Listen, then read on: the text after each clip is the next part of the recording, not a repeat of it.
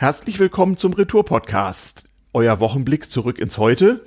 Äh, und wir sind, wie ihr ja wisst, der Podcast für alles, was mit allem zusammenhängt. Und ich begrüße wieder den Winfried. Hallo Ayubo. Hey, ja, wir sind unter anderem der Podcast für das vorgezogene Feiern von Jubiläen, hast du mir äh, heute erklärt. Wie kommt denn das? Ja, weil wir einfach schneller sind als die anderen. Ah. Und wenn alle darüber reden, dann, äh, dann wird's langsam langweilig. Also müssen wir Jubiläen ein bisschen vorher abfeiern. Genau. Wir podcasten hier wie immer unter verschärften Bedingungen, aber wir sind hier nicht beim Radio, Corona-gerecht distanziert über dieses Internets mit irgendwelchen äh, ja, äh, Klappern und Kratzen im Hintergrund nicht weiter drum kümmern. Im Gegenteil, hört uns zu. Vielen Dank für alles Feedback. Ähm, die kurze Hausmeisterei spare ich mir, kündige aber schon mal an. Äh, in den Notizen aus der Provinz gibt's heute nackte Tatsachen und danach eine etwas längere, aber auch recht kurze Hausmeisterei. Am Ende der Sendung. So, jetzt aber äh, genau warum, was ist denn für ein Jubiläum? Ja, also wir feiern im Herbst, feiern wir in Anführungszeichen 60 Jahre Kuba-Krise. 60 Jahre Kuba-Krise, die war tatsächlich noch vor meiner Geburt. Ähm, 60 Jahre, also 1962 war die, ja, im Herbst, ah, genau. Im Herbst. Ich, ja, genau, 13 Tage im August oder so ähnlich hieß es. War es August? Ich glaube. Nee, 13 Days. Nee, das ging, äh, das war, äh, war im Herbst. Ah ja, ah ja. Sieh mal an. Ja, 13 war, Days hat, ist eine bekannte hat 13 Verfilmung. Tage offiziell gedauert, so viel genau. richtig. Also wir sind ja hier auch äh, der Podcast mit ein bisschen Bildungsauftrag und damit wir euch ein paar Hintergründe erzählen könnten, warum das relevant ist, muss man, glaube ich, rekapitulieren, was eigentlich diese Kuba-Krise war. Ähm, ja, wie, wie fängt man damit an? Also, mh. Hm. also wir, wir gehen erstmal dahin, dass wir sagen, also der amerikanische Präsident mhm. äh, 1962 war, wie wir alle wissen, der Herr Kennedy. Mhm. Ich der, bin ein Kennedy Jolly hatte man äh, kurz äh, nach seinem Amtsantritt noch ein äh, faules Ei ins Nest gelegt. Das war nämlich die amerikanische Invasion in der Schweinebucht. Es waren natürlich keine Amerikaner dabei, sondern es waren Exilkubaner, die genau. in Guatemala ausgebildet worden waren. Genau. Äh, dann bombardierten amerikanische Flugzeuge. Mhm die man aber äh, mit, mit kubanischen Hoheitszeichen versehen hatte, äh, mhm. bombardierten ein paar Flughäfen im, äh, in Kuba und äh, dann sollten dann die äh, Exilkubaner äh, einmarschieren. Die, organisiert hatte die Nummer die CIA. Wer sonst? Und die klappte nicht, das klappte nicht so wirklich. Nee. Äh, mit anderen Worten, es ging komplett in die Hose. Und Kennedy übernahm dann irgendwann die Verantwortung dafür. Mhm. Äh, er hatte eine ziemlich schlechte Presse deshalb. Mhm. Und mhm. die Sowjetunion war not amused, ähm, mhm. Kuba war not amused und Amerika war angeschlagen. Mhm. Spätestens dann ein Jahr später äh, wurde klar, was das für Folgen haben könnte, mhm. weil äh, die Amerikaner mhm. zu Beginn dieser Krise Luftaufnahmen äh, veröffentlicht haben und gezeigt haben, dass Sie hatten das berühmte U-2-Flugzeug erfunden. Dass die Sowjets äh, Raketen und Lafetten nach äh, Kuba geliefert hatten und dort im Aufbau waren. Und es handelte sich offensichtlich um äh, nukleare Mittelstreckenraketen. Mhm. Das heißt, im amerikanischen Vorgarten mhm. 90 Kilometer von Florida entfernt. Eben 100, also, äh, es waren also keine 200 Kilometer weg, mit anderen Mhm, Worten, mhm. äh, sind nukleare Bömmchen, die uns, und diese Eier können die Sowjets uns von da aus legen.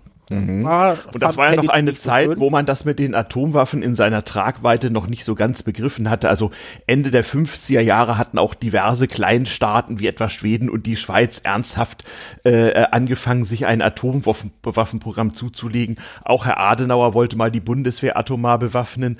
Also da war man noch nicht so ganz, also man begann zu erkennen, welche Folgen das haben könnte, aber da war das mit dem, mit der gegenseitigen Atomrüstung und Drohung noch, wie soll ich sagen, ein bisschen gewöhnlicher als heute, ne? Ja, und die Amerikaner waren einfach, was strategische Mhm. Atomraketen angeht, also Interkontinentalraketen, da hatten die noch Monopol drauf. Genau, und, und auch bei die den Russen Bombern fanden waren das natürlich auch nicht so toll und deswegen Ja. war ihnen dieser, äh, sagen wir mal, Raketen- oder Flugzeugträger Kuba war ihnen sehr, war Genau. für sie sehr angenehm, weil die dann auch mit ihren Mittelstreckenraketen Genau. äh, in Anführungszeichen abschrecken konnten. Also es war eine ganz andere Zeit vor 60 Jahren, äh, aber sie war nicht weniger gefährlich. Und ja, was sich da abgespielt hat, war eine politische Krise, die auch Jahrzehnte später, Jahre und Jahrzehnte später ganz gut aufgearbeitet wurde, über die die Öffentlichkeit aber gar nicht irgendwie informiert wurde, sondern sogar durch ein Theater getäuscht wurde, wenn man das mal mit Vorsatz sagen würde. Wobei in so einem Spiel es nicht so ist, dass da ein choreografiertes Theater zwischen Großmächten abläuft, sondern von Fall zu Fall, die, heute würde man sagen, die Spin-Doktoren der verschiedenen Seiten einfach mal mit Dreck werfen und gucken, was kleben bleibt. Aber sie sind sich dessen bewusst, was sie tun. So war das damals auch. Es ging ja, glaube ich, so weiter. Die Amerikaner hatten also dieses heute noch benutzte U-2-Aufklärungsflugzeug erfunden und konnten damit. Da wurde auch eins abgeschossen. Natürlich. Genau, genau. Konnten aus großer Höhe also Bilder machen. Und den Russen war auch nicht so ganz klar, das war damals als große Geheimnisse, wie gut und wie scharf und wie detailreich diese Bilder sind. Das sollte ihnen noch zum Verhängnis werden. Also die Amerikaner haben das entdeckt und waren erstmal ein bisschen ratlos. Ähm, und haben, haben dann aber, wie soll ich sagen, ja, strategische, militärstrategische Analysen gemacht. Sie haben sich also gar nicht mal so sehr auf das ähm, kapriziert, was man beobachten konnte. Sie haben gesagt, okay, nehmen wir mal für einen Moment an, äh, die, die Sowjets damals äh, mit, mit ihrem Parteichef Khrushchev sind nicht völlig verrückt geworden und wollen den Dritten Weltkrieg anzetteln. Wenn das nicht der Fall ist, was wollen sie dann eigentlich? Und dann haben die Generalstabsoffiziere der Amerikaner der, der Regierung gesagt, ja, also das ist eine strategische äh, Veränderung der Sowjetunion hin zu einer Offensivstrategie. Und das ist alles äußerst beunruhigend. Und dann begann ja parallel äh, äh eine, eine Geheimdiplomatie und eine strategische Öffentlichkeitskommunikation mit Hilfe von Militär. So kann man es, glaube ich, zusammenfassen. Und wie immer in solchen Fällen, das Erste, was wie sonst auch im Krieg auf der Strecke bleibt, war die Wahrheit und die wahrhaftige Berichterstattung. Kann man das so sagen? Ja, ist vielleicht ein bisschen übertrieben, aber es geht mhm. in die richtige Richtung. Und mhm. äh, so ganz, so ganz unbemerkt von der Öffentlichkeit blieb die Sache natürlich nicht.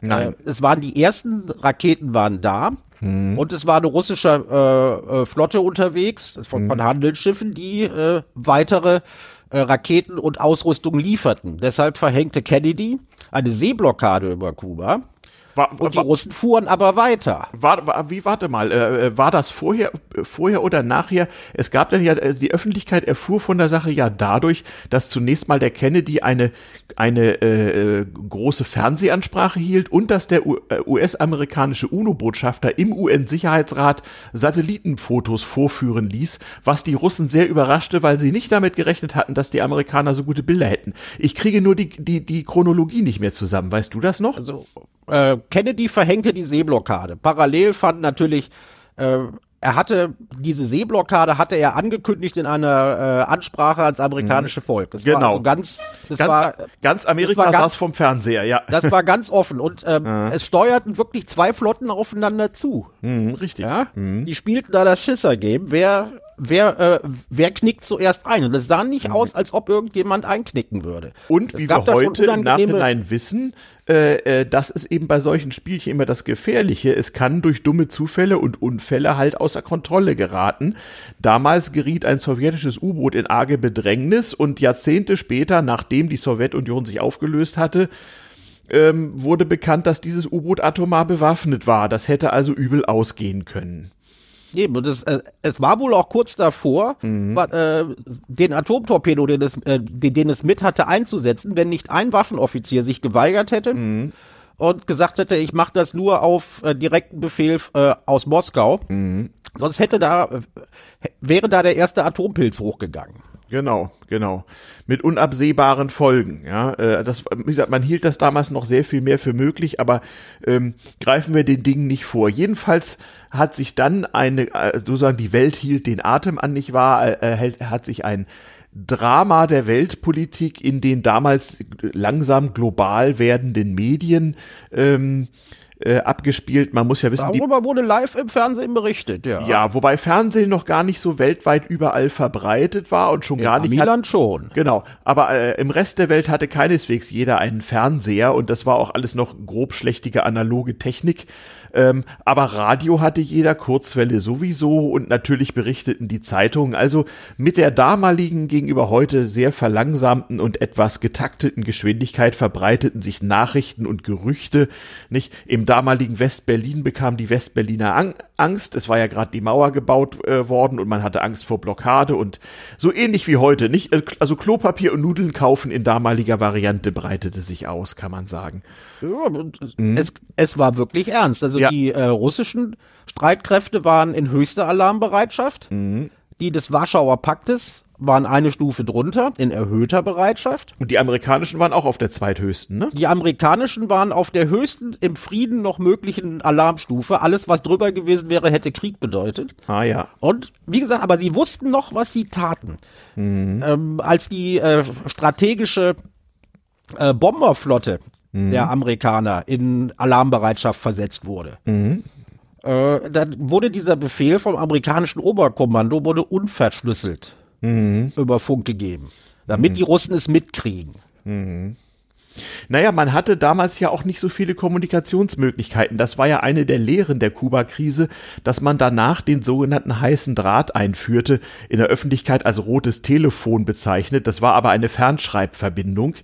Und mit Hilfe dieser Fernschreibverbindung konnten sozusagen äh, der amerikanische Präsident und äh, der russische Parteichef jederzeit direkt miteinander kommunizieren. Eben. Und während das große Theater lief, mhm. ja, eine Eskalationsstufe nach der anderen, mhm. bis es kurz vorm Knall war, äh, liefen die, liefen tatsächlich immer noch Verhandlungen zwischen Khrushchev mhm. und Kennedy, aber natürlich nicht durch die Protagonisten selber, sondern über ganz Mhm. Dubio, äh, ganz viele und teilweise dubiose Backchannels. Genau, wo man zum Teil auch nicht wissen konnte, wer spricht für wen. Das Problem an so Hinterzimmerdiplomatie ist manchmal auch zu wissen, wer hier in wessen Auftrag re äh, redet und festzustellen, ob äh, der Betreffende die Wahrheit sagt oder falsch spielt oder gar. Eben, und das, da, muss, da mussten sich Khrushchev und Kennedy, äh, da mussten die sich verständigen, weil mhm. beiden auch klar war, dass sie in der Öffentlichkeit, mhm. sowohl Khrushchev als auch der amerikanische Präsident, mhm. nicht das sagen können, was äh, nicht unbedingt das sagen können, was sie wirklich glauben. Das heißt, mhm. über diese Backchannels mussten die beiden ausloten, was will der andere und ist der mhm. glaubwürdig. Genau, genau. Wie gesagt, damals alles noch etwas verlangsamt und analog und auf weniger Kanälen und mit weniger Akteuren. Aber in der Tat so als Öffentlichkeit da, na, damals mit den geringen Informationsquellen, ja, da war man ganz schön arm dran, denn äh, es war ja auch gar nicht so einfach, äh, sich nun etwa über Nachrichten von in Anführungsstrichen der anderen Seite zu informieren. Man braucht, man brauchte zumindest Fremdsprachenkenntnisse und ein Kurzwellenradio, äh, um da irgendwie sich Informationen zu verschaffen. Und das traf natürlich auf über 90 Prozent der Weltbevölkerung nicht zu, weder das eine noch das andere. Ja, und dann war man darauf angewiesen, zwischen den Zeilen zu lesen, was die jeweiligen Medien äh, des eigenen Landes dann so berichtet haben. Darin war man allerdings in dieser Zeit des Kalten Krieges sowohl in Ost wie auch in West eigentlich sehr, sehr gut, sich seinen Reim drauf Radio zu machen. Moskau, was die Russen, äh, mhm. was die Russen ähm, offiziell mitteilen wollten. Mhm, genau. Die Amerikaner hatten auch ihre Sender und wie gesagt, die, die Backchannels. Genau. Die waren es, die es dann gebracht haben und man mhm. einigte sich auf einen Kompromiss. Genau. Die, die Amerikaner mhm. zogen veraltete Mittelstreckenraketen aus der Türkei ab. Mhm. Aber nicht gleichzeitig, genau. sondern erst nachdem die Russen gehandelt hatten. Und es wurde abgemacht, dass darüber nicht gesprochen wird. Mhm. Das ist also inoffiziell passierte. Genau, Gesichtswahrung war ganz wichtig, Großmächte und so. Und ne? die, mhm. die, Russen konnten dann, also Khrushchev konnte dann öffentlichkeitswirksam verkünden, dass er äh, äh, die Welt gerettet die Flotte, hätte. die Richtung Kuba unterwegs war, stoppte. Mhm. Ja.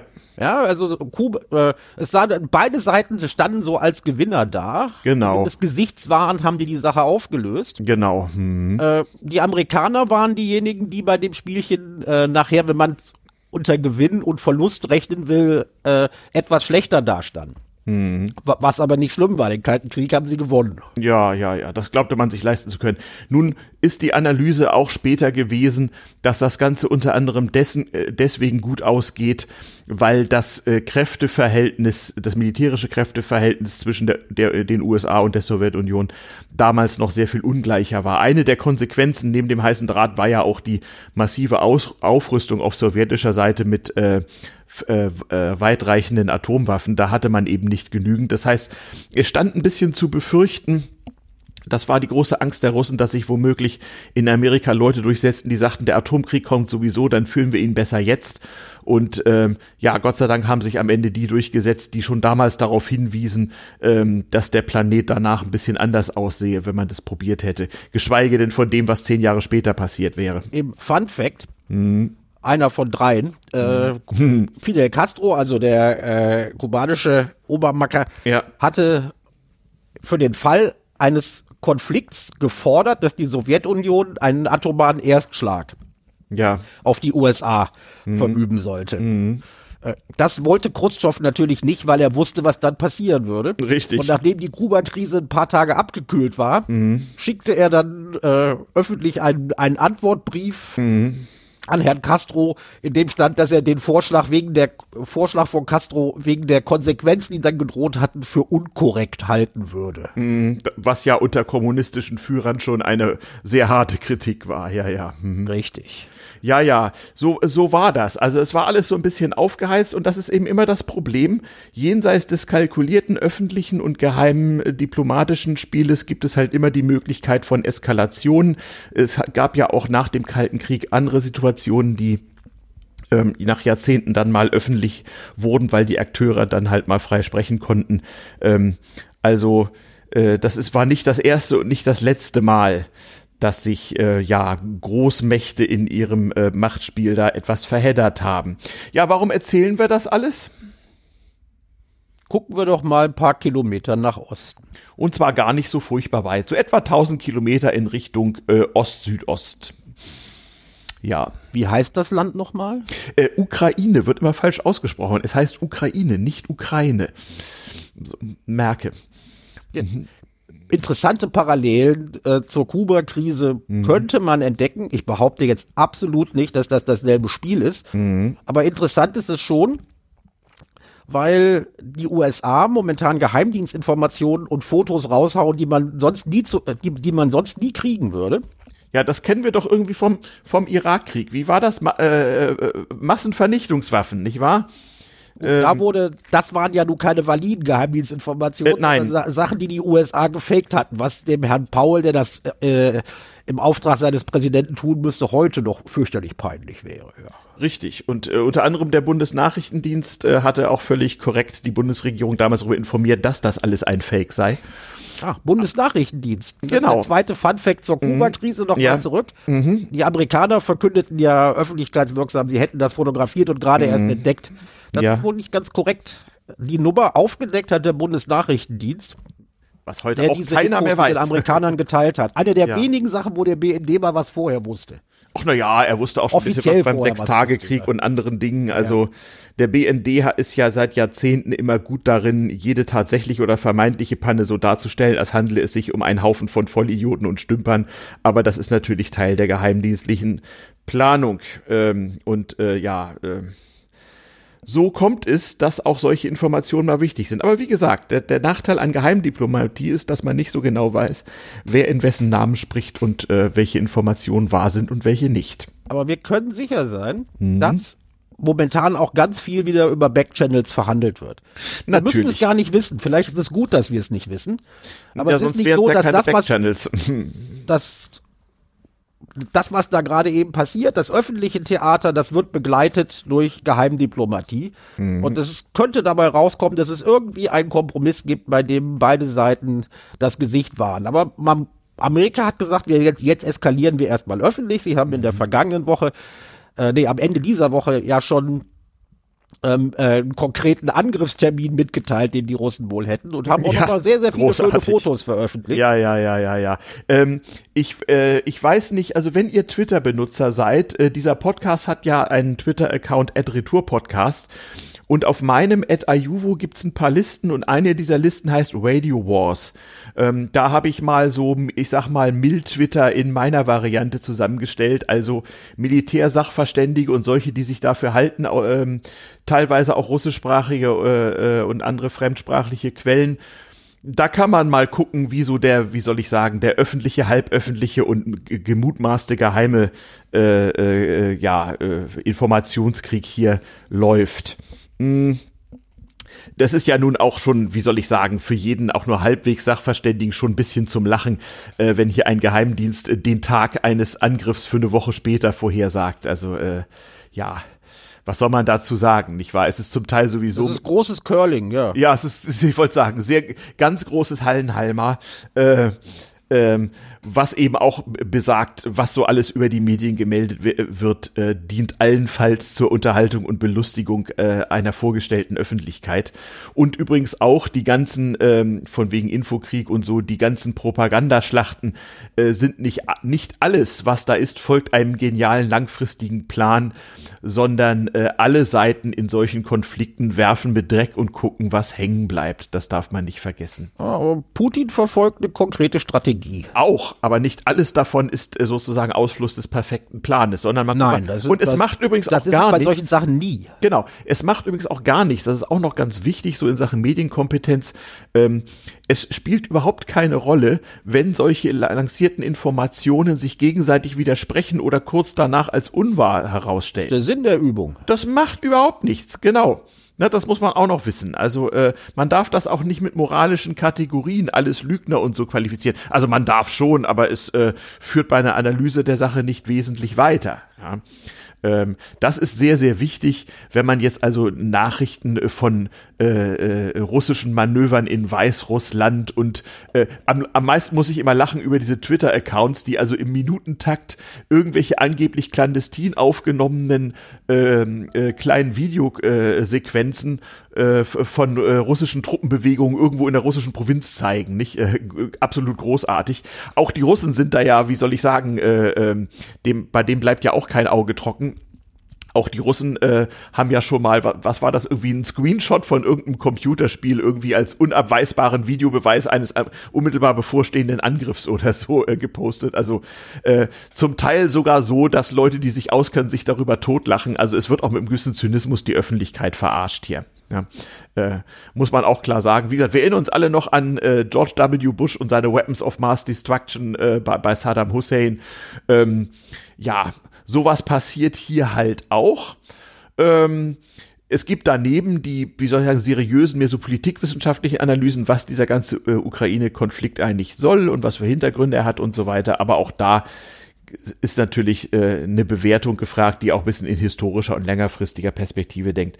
Was wir im Moment sehen, ist äh, ja die, äh, die Kriegsdrohung als Mittel der Politik ähm, was auch uns in Europa und in Deutschland angeht, nicht, nicht nur wegen des ganzen äh, Gaskrieges und unseres, äh, un, uh, unserer deutschen Oligarchie hier. Oh Gott, jetzt bin ich Verschwörungstheoretiker, Hilfe. Na, also. Äh, ja, wir sind der Podcast für alles, was mit allem zusammenhängt. Da kann ja, ja, ja. Ich wollte gerade sagen, nicht, äh, und alles, was kein Zufall sein kann. Oh Gott. Oh Gott, oh Gott, oh Gott, oh Gott.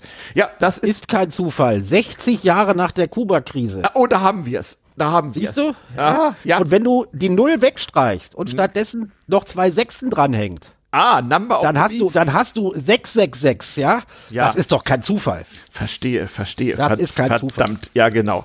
Ne? Hier, hier sieht man also auch sehr schön, wie Verschwörungstheorien und äh, so, solche äh, äh, Propagandaschlachten sich gegenseitig hervorragend ergänzen und wie auch mit ein bisschen Zynismus natürlich das Ganze so weit getrieben wird, bis auch der Vorletzte zumindest gemerkt hat, dass er verarscht wird. Der, wird der Rest geht dann mit den Querdenkern spazieren. Naja, schauen wir mal. Ähm, also es hat einen Vorläufer und natürlich stehen Interessen da, dahinter. Und gerade Deutschland und unsere neue Bundesregierung ist nun relativ früh in ihrer Amtszeit mit einer Krise konfrontiert, die ja durchaus mindestens zwei, wenn nicht drei bis vier äh, äh Böden hat ähm, und vorder- und hintergründige äh, ja, Zusammenhänge. Es geht da nicht nur um unser Gas und das Gas, was wir von anderen beziehen sollen und unseren Export. Natürlich ist das nicht, der Trump hat uns fleißig beschimpft, wir müssten mal unsere Zahlungsbilanz ausgleichen und wir müssten mal bezahlen und so weiter. Herr Biden macht das etwas subtiler. Im Grunde läuft das aber auch darauf hinaus, dass Deutschland nicht mehr ganz so gute Geschäfte machen soll in der Zukunft. Das darf man hier in ökonomischer Hinsicht auch nicht ganz vergessen. Ja, und was die Amerikaner dabei gerne dass sie natürlich äh, jede Menge Erdöl aus der Sowjetunion, äh, äh aus ach, Russland. Russland. Wie, ja, wie komme ich auf Sowjetunion? Also ehrlich. Ja, du bist Russland. halt ein alter Sack, alte weiße Männer. Ich bin ein alter weißer, ich bin ein alter weißer Mann. Da merkt man es wieder. Da merkt man es wieder. Also, Ewig also nicht aus der Sowjetunion. Nein, ja. Herr Putin war zwar beim KGB, als es die Sowjetunion noch gab, aber er ist ja jetzt ja. Äh, als lupenreiner, äh, ist ja lupenreiner, als lupenreiner äh, Demokrat offiziell gut gewählter Präsident. Ja, ja, genau, genau, genau, genau. Wie das jetzt heißt. Genau, Ding Dong, ja, was auch immer. Eben, also Nord Stream 2 ist keine gute Idee, laut Amerikaner. Ja, das, äh, andere sehen man, das sollte man, sollte man wegdrehen, aber dass sie ihr Öl weiter aus der ehemaligen Sowjetunion kaufen, ja. äh, das war ja das auch äh, viele nicht zur Debatte. Also das zeigt aber übrigens auch, dass man so auf der westlichen Seite jetzt noch nicht auf dem Schlammschlachtniveau angekommen ist. Ähm, Herr Scholz hat sich ja ganz gut geschlagen, auch im amerikanischen Fernsehen auf die Frage, dass ja Deutschland eher wie ein russischer Alliierter aussehe und nicht wie ein amerikanischer und hat das für complete Nonsense erklärt. Er hätte darauf hinweisen können, dass die Russen, wenn es um Sanktionen geht, äh, wesentlich empfindlicher als auf die Drohung, irgendwelches Gas nicht zu importieren, darauf reagieren, dass dass man äh, die Putin-freundlichen Oligarchen in London mal irgendwie ihrer Vermögensdisposition äh, beraubt oder so etwas oder auch mal Reisebeschränkungen für die Oligarchen erzeugt. Das hätte wesentlich mehr genützt und eine Schlammschlacht-Replik von amerikanischer oder auch britischer Seite wäre natürlich gewesen, dass wir uns erstmal um, um unsere eigenen Oligarchen, also Gerhard Schröder und seine Entourage in der SPD kümmern, bevor wir hier irgendwie den Mund aufreißen. Aber das wollen wir mal versuchen. Könnte natürlich auch ein bisschen über die Landesregierung von Mecklenburg-Vorpommern nachdenken. Die ein Teil das, das davon. machen wir jetzt nicht auf. Da gibt's einiges. Also kurz und gut, alle haben hier Dreck am Stecken, nicht? Herr Johnson äh, lässt äh, äh, Putins äh, ja, Kleptokraten in London äh, die Puppen tanzen. Ähm, die USA machen Geschäfte mit Russland, über die sie hier mal nicht reden, nur über die, die Deutschland äh, mit Russland machen will. Naja, und äh, zumindest die größte deutsche Regierungspartei hat ein massives äh, Russland-Problem.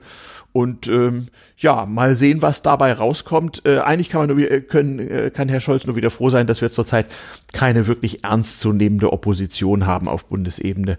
Ähm, das ist im Moment vielleicht auch ganz praktisch bei der Bewältigung dieser Krise. Ich fand es übrigens lustig, wie der türkische äh, Obermotz äh, Erdogan äh, sich plötzlich medienwirksam äh, in Weltmedien darüber beklagte, dass ja Angela Merkel nicht mehr auf der Weltbühne stehe. Die hätte ja immer eine Lösung gehabt, wenn sie angekommen wäre.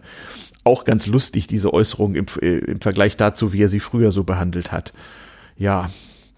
Was immer das sein Sogar soll. Sogar Erdogan vermisst Merkel schon. Ja, wobei auch das natürlich ein bisschen Propaganda ist. Keine Ahnung, ob ihm das untergeschoben wurde. Ich, mir ist immer noch schleierhaft, warum er diese Bemerkung macht. Aber natürlich ist Herr Erdogan und ist die Türkei einer der besorgt am Rande stehenden, wie übrigens auch der Iran und, und Israel und auch einige Golfemirate, für die das ja auch in der Nähe ist und die auch Interessen haben. Ähm, die Türkei zum Beispiel fürchtet um ihre Getreideimporte aus der Ukraine. Also es gibt da so viele Dinge, die man mit wirtschaftlichen Zusammenhängen sehr, sehr gut erklären kann. Follow the money ist auch hier ein wichtiger Punkt. Und ähm, naja, die Türken und auch die Iraner mit ihren massiven wirtschaftlichen Problemen, die sich da gerade auftun, schauen natürlich auch auf potenzielle Schäden. Also es ist ein Spiel mit hohem Einsatz und vielen Unbekannten, was hier gespielt wird. Ähm, nur diese Geschichten mit an dem und dem Tag wird da und da einmarschiert, naja, das sind wahrscheinlich im Moment die am wenigsten glaubwürdigen. Was nicht heißt, dass es äh, man kann ja seinen Gegenspieler auch durch allzu großen Erfolg in dem Spiel in eine Situation bringen, wo er nicht mehr anders kann. Aber ich weiß nicht, was du dazu sagst. Mich beschleicht manchmal der Gedanke, nicht nur beim Lesen vom Militär-Twitter, ähm, dass natürlich man auch argumentieren könnte, dass ein russischer Einmarsch in die Ukraine zum jetzigen Zeitpunkt keineswegs die schlechteste Zukunftsalternative sei. Ähm, und wenn sich diese Erkenntnis auf irgendeiner Seite durchsetzt, dann ähm, ja, kann es natürlich noch spannender werden. Was denkst ja. du dazu? Die Ukraine, die Ukraine ist verzichtbar denkt man wohl. Aber man darf nicht außer Acht lassen, dass die baltischen Staaten mhm. und zum Beispiel auch Polen mhm. natürlich super Zaun sitzen werden. Ja. Mhm. Die sitzen auf dem Zaun, die sind ein paar Kilometer näher dran und die haben Erfahrungen mit Russland und seinem Vor und seinem Vorgänger. Es ist ein ganz ja. beliebter polnischer Fluch. Wenn man jemand all, alles Übel dieser Welt wünscht, dann sagt man, mögen nicht die Deutschen besetzen und die Russen befreien. Ja, das ja. sagt alles. Mhm, genau. Also da ist auch ganz viel Geschichte mit dabei ähm, und ga ganz viel geschichtlich durchaus begründete Russophobie. Und ähm, ja, äh, das ist natürlich auch ein, ein, bisschen Schicksal, was unsere Regierung hier ein bisschen ausbaden muss. Ähm, das hat natürlich auch seine geschichtlichen Gründe, warum äh, vielleicht nicht gerade die große Mehrheit der Deutschen, aber sagen wir so, warum der Russe TM in Deutschland auch durchaus seinen Fanclub hat oder zumindest äh, eine starke, äh, einen starken Anteil der Bevölkerung, die eigentlich grundsätzlich positive Emotionen äh, haben. Und, Apropos äh, Fanclub. Ja, erzähl mal. Also was mich dann wieder interessiert ist, wie sich am äußersten linken und äußersten rechten Rand des Spektrums doch die Positionen gleichen. Man hört jetzt sehr, sehr viel wieder von den Russlandverstehern mhm. aus der Linkspartei. Und der AfD. Und der AfD. Die vertreten ähnliche Positionen aus unterschiedlicher Motivation heraus, aber man merkt manchmal, dass die Extremisten sich gar nicht so stark unterscheiden. Fällt da gerade ein Hufeisen von der Wand? Wieso? Ja, Hufeisentheorie, du weißt doch links und rechts und so und. Ach so, ja, also ich glaube, das Hufeisen ist gerade eben gefallen. Mhm, mhm, ja. Fällt heute noch ein, zwei Mal, glaube ich. Ja, wahrscheinlich, wahrscheinlich, wahrscheinlich. Ähm, ja, was, was macht das nun mit uns? Also mit mir macht das, ja, ich muss sagen, also so, so sonderlich besorgt bin ich komischerweise nicht. Ähm, und wenn ich dann doch besorgt bin, dann im Wesentlichen darüber, dass durch irgendeinen ganz blöden Zufall, oder nee, einer reicht nicht, durch eine Verkettung von vier bis fünf insgesamt sehr unwahrscheinlichen Zufällen irgendwas passiert, mit dem keiner gerechnet hat, was irgendwie zum Übel führt und zum völlig unnötigen Tod von Zehntausenden von Menschen. Oder wie geht's dir? Mir geht's ähnlich. Also ich halte es damit, ich halte es da erstmal mit Adenauer. Du magst den Spruch nicht, ich bringe ihn trotzdem. Die Lage ist hoffnungslos, aber nicht ernst. Ja, den finde ich, den finde ich intellektuell nicht sehr gelungen. Aber Eben, we weißt du noch den, weißt du noch den historischen Zusammenhang, in dem der gebracht wurde, wo der Spruch herkommt? Nee, er hat es glaube ich, er hat's glaube ich mehrfach gebracht. Mhm. Also auch äh, im Hintergrund, in der Öffentlichkeit sieht alles ganz schlimm aus. Und, ja. äh, eigentlich müsste man sofort was tun, aber mal mhm. ehrlich, mhm. wenn man jetzt erstmal einen, äh, einen, kühlen Kopf behält, mhm. lässt sich vieles noch regeln. Und äh, ja. dieser Meinung bin ich auch. Ja, naja, und man darf sich natürlich auch, auch nicht vor der Öffentlichkeit ins Boxhorn jagen lassen. Also ich, bezeichnend fand ich die Pressekonferenz mit Biden und Scholz, wo Biden irgendwie betonte, dass ja Nord Stream 2 nicht wahr werden könne, wenn die Russen irgendwo einmarschierten und Scholz dies nicht wiederholte. Das ist ja auch beredtes Schweigen irgendwie. Ähm, aber wie gesagt, äh, äh, die SPD so moralisch, die sich gerade gibt mit äh, Fortsetzung und neuer Ostpolitik und so weiter. Wir haben ein Russland-Problem oder zwar kein, und zwar kein. Na, eigentlich haben sie ein Oligarchenproblem. Wir haben halt auch unseren eigenen Oligarchen, der heißt Gerhard Schröder. Der wird ja jetzt Gott, Gott sei Dank auch von seinen Parteigenossen nicht mehr als Altbundeskanzler, so, sondern als Russland-Lobbyist bezeichnet. Das ist er ja auch. Der kriegt ja nun wirklich Geld aus Russland für das, was er tut und zwar ganz offiziell als äh, äh, Gazprom-Aufsichtsrat, also Aufsichtsratsvorsitzender, Entschuldigung.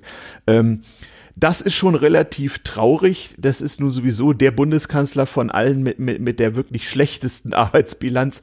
Aber äh, das ist auch was Neues für Deutschland. Und ähm, das ist sicherlich nicht schön. Das hätte, das hätte übrigens der CDU oder, äh, oder der FDP genauso passieren können, dass ein Politiker nach seinem Ausscheiden sich derart äh, sich derart ja in die Schamlosigkeit begibt. Wir erinnern uns vielleicht noch an den lange verstorbenen FDP-Politiker Möllemann, der hatte sowas ähnliches mit der arabischen Welt in etwas kleinerer Nummer. Der war überhaupt in jeder Beziehung eine kleinere Nummer, aber auch kleine Männer haben bekanntlich in der Weltgeschichte immer schon mal Rollen gespielt. Ähm, ja, das äh, ist halt etwas, was Deutschland mal ganz besonders betrifft, was hier abläuft. Hast du eigentlich Angst davor, dass du diesen Winter noch kalte Füße kriegst, weil der Russe TM den Gashahn abdreht? Der Russe TM wird uns den Gashahn nicht abdrehen, weil er das Geld braucht. Und selbst wenn, wir werden das schon irgendwie meistern. Ich habe keine Angst, dass ich kalte Füße kriege. Außerdem habe ich eine vierbeinige Wärmeflasche, die hole ich mir dann ins Bett und dann ist alles gut. Na siehst du, dann gucken wir mal, was passiert. Meinst du denn, dass wir nächste Woche irgendwelche weiteren Ergebnisse in der Sache sehen? Naja, ein Ergebnis wird sein, dass der äh, russische Angriff wahrscheinlich nicht Mittwoch stattfindet, würde ich mal sagen.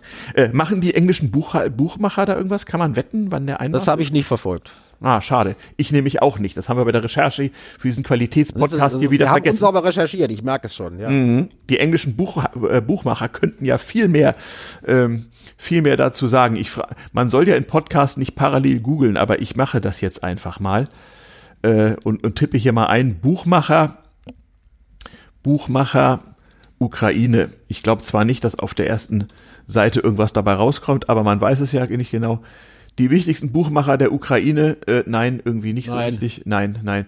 Lassen wir Vielleicht rufe ich mal bei Ladbrokes an und frag nach. Stimmt, Ladbrokes, das ist ja so ein Broker-Broker, genau. Da kann man ja nicht nur auf die dritte Fußballliga wetten, sondern auch auf weltpolitische Ereignisse, nicht wahr? Also kann man so ziemlich auf alles wetten. Wie gesagt, ich habe da immer gewettet. Ich glaube, man darf nicht auf den Tod London der Queen wetten. Heiligabend. Ja, ich glaube, auf den Tod der Queen wetten darf man nicht. Das War kann das? sein, aber das spielt man dann, das spielt man dann in amerikanischen Büros, äh, in, in, in, in Londoner Büros äh, unter dem schönen Spielenamen Pop Your Clocks. Mhm. Da steht die immer ganz weit oben. Ach so, so, so, so heißt das dort. Aha. Interessant. Ja, das Spiel heißt Pop Your Clocks, also wer, wer, wer kippt demnächst aus den Latschen? Mhm, genau. Da werden dann Wetten abgeschlossen, wer als nächstes, äh, äh welche Person der Zeitgeschichte als nächstes aus dem Leben scheidet. Da genau, und das auch Geld drauf. Genau, das sind so Wettrunden in Pubs, die an irgendeiner Tafel angeschrieben werden und dann einmal die ja, Woche kontrolliert. Ja, ne? ja, ja das mhm. passiert. Und meistens ist der, ist der äh, Einsatz und Erlös äh, eine gewisse definierte Menge an äh, warmem englischen kohlensäurefreiem Bier. Ja, Strafe muss sein. Ja, ja, ja, ja, ja, ja. Naja, wollen wir mal nicht äh, die Campaign for Real Ale hier irgendwie dissen. Die ist auch wichtig. Ja. Die ist wichtig. Genau. Ja, also äh, äh, so dies so zum Hintergrund und wie man als alter weißer Mann diese Krise betrachtet. Zum einen so ein gewisses alles schon mal da gewesen Moment, was einen halt als kalten Kriegs, äh, äh, wie soll ich sagen, kalten Kriegszeitzeuge äh, automatisch beschleicht. Das mag vielleicht für junge Menschen, die irgendwie nach 1980 geboren sind, nicht so rüberkommen. Aber für uns alte Säcke ist das so. Und ähm, ja, ich sage mal, Verhaltungsnoten ist noch etwas zu früh. Also wie sich Herr Biden, Herr Scholz, Herr Putin und ein paar Nebenkriegsschauplätze, Herr Johnson, über den wir auch noch mal wieder reden müssen. Ah, ja, mein Liebling. Ja, Bojo, ja. Äh, also wie die sich jeweils verhalten, die, für die Haltungsnoten ist wahrscheinlich noch etwas früh. Ach, Herr Macron ja auch noch. Der Franzmann TM spielt ja auch eine Rolle. Also alles, alles, was Rang und Namen hat. Mhm. Wir, werden, wir werden unsere Hörerinnen und Hörer natürlich ähm, äh, immer regelmäßig updaten, was gerade ja, ich fürchte was gerade so passiert. Und kann sein, dass wir um ein Ukraine-Update äh, auch nächste Woche nicht drum rumkommen, wa? Eben, aber wir wollen mal gucken, vielleicht äh, können wir das dann etwas humoristischer aufziehen, weil ich eigentlich dringend erwarte, dass die Bekloppten und Bescheuerten sich demnächst lautstärker dazu zu Wort melden werden. Ja, ja, ja, der Fachpodcast für Bekloppte und Bescheuerte, sind wir das auch, ja, sind wir vielleicht auch. Sind wir, mal. eindeutig. Hm, hm, hm. Ja, der, der, beste Umgang mit Bekloppten und Bescheuerten ist ja auch, finde ich jedenfalls, dass man sie auslacht und sich über sie lustig macht, wo immer geht. Das sehen nicht alle so, ich weiß. Ich sehe das so. Ja, ja, ja, ja, in der Tat. So, ja, Brauchen wir noch Dinge zur Ukraine oder gucken wir mal bis nächste Woche? Äh wir gucken mal, wir, wir gucken mal bis nächste Woche. Mhm. Vielleicht hat die Bundesregierung dann auch schon entschieden, ob äh, äh, einer der baltischen Staaten endlich die paar Erbsenschleudern an die Ukraine ausliefern darf. Ja, möglicherweise. Ja, gucken wir mal. Es gibt ja dann auch, äh, wie nennt man das so schön, äh, ähm, wir, wir, wir wünschen uns mal eine atomwaffenfreie Woche bis nächste Woche, wa?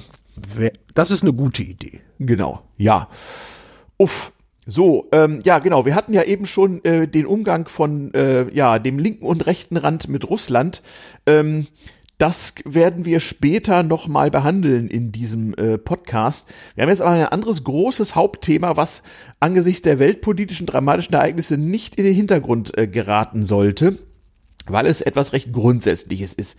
Ähm, vor ein paar Tagen äh, kam die äh, Nachricht, ähm, dass äh, äh, der Messenger-Dienst Telegram ähm, eine ganze Reihe von Kanälen gesperrt habe. Wenn man versucht, die aufzurufen, so auch den des äh, ehemaligen deutschen Fernsehkochs Attila Hildmann, dann äh, kommt eine äh, Einblendung, die da sagt, äh, wegen des Verstoßes gegen lokale Gesetze könne dieser Kanal nicht angezeigt werden. Allerdings haben findige Hacker sehr schnell herausgefunden, indem sie sich per VPN so ziemlich an jedem äh, Ort der Welt ge gebeamt haben, jedenfalls von der IP-Adresse her, dass diese Anzeige komischerweise in jedem Land der Welt auftritt, wo man überhaupt Telegram benutzen kann, will sagen, ähm, ja, es gibt offensichtlich äh, äh, kein Land äh, das Internet hat, äh, wo äh, Attila Hildmann nicht gegen lokale Gesetze verstößt. Jedenfalls, wenn man nach Telegram geht. Hm. Also allein sein Fraß war schon äh, war schon Körperverletzung, wenn du mich fragst. Aber das hat ja alte weiße Männer haben ja ohnehin was gegen Veganismus. Das Richtig. ist ja mal so. Ja, ja. Ja, also man so, hat uns doch nicht, man hat uns doch nicht an die Spitze der Nahrungskette gestellt, damit wir dann nachher nur noch Kartoffeln essen. Also wirklich. Siehst du, genau, das ist wunderschön. Wir, wir brauchen überhaupt mehr, mehr alte weißer Mann-Memes hier irgendwie, finde ich. Ja, selbstverständlich. Wir, wir wollen ja auch dafür sorgen, dass die jungen Leute mal verstehen, wie das eigentlich kam, dass es kam, so dass es ist, wie es ist, mit unser einem und unseren Altersgenossen. Ja. Genau. Und wir machen uns ja auch fleißig lustig über die Blödmänner dabei, die es ja überall immer reichlich gibt. Ja, da haben wir dann also das Plattformproblem. Mit Telegram, das war ja überhaupt lustig. Lange Zeit hat dieser Dienst, der ja übrigens in Berlin buchstäblich im Hinterhof entwickelt wurde und auch lange Zeit in Berlin sein, so sagen wir mal, offiziösen Sitz hatte und man kannte in der Hackerszene auch durchaus Leute, die da mitarbeiteten und so als Telegram dann so richtig groß wurde, auch deswegen, weil es nicht zuletzt äh, in der, wie soll ich sagen, äh, technisch etwas äh, affineren äh, Netzcommunity durchaus gepusht wurde als Alternative zu WhatsApp, was ja äh, damals wesentlich weniger datensicher war und Verschlüsselung schon mal gar nicht und dann auch noch zu Facebook gehörte. Ähm, ja, dieses Telegram hat sich eben aufgrund seiner positiven Eigenschaften, die Dissidenten in aller Welt bis heute zu schätzen wissen, nämlich dass es sehr schwer ist für eine nationale Regierung irgendwie Telegram zu, zu sperren oder zumindest solche Kollateralschäden hat, dass man es lieber sein lässt, es sei denn, man stellt erstmal das ganze Internet ab, wie es so in manchen Ländern Nordafrikas gelegentlich mal geschehen ist. Hm, dass dieses Telegram also ja, mit seinem äh, russischstämmigen Eigner Pavel Durov und seinem Firmensitz in Dubai inzwischen äh, sich eigentlich zugute hält, dass man eben nicht irgendwas sperrt, sondern dass dort jeder alles irgendwie äh, publizieren kann. Neben dem Telegram, den man also so per App auf dem Smartphone benutzt, äh, so genauso wie WhatsApp, äh, haben sie auch noch den weit weniger bekannten und beachteten Dienst Telegraph. Also wenn man Telegraph mit PH, also mit einem Punkt vor dem PH eingibt, ähm, dann kommt man auf einen Dienst desselben Unternehmens, wo man sozusagen kleine Webseiten, irgendwelche Texte im Internet veröffentlichen kann, ohne angeben zu müssen, wo man ist. Und das ist auch nicht so leicht nachzuvollziehen und es ist sehr schwer wieder zu löschen. Also wenn ihr mal irgendwas veröffentlichen wollt, was man schlecht wieder wegkriegt, telegraph.ph. Ja. Machst du hier Werbung?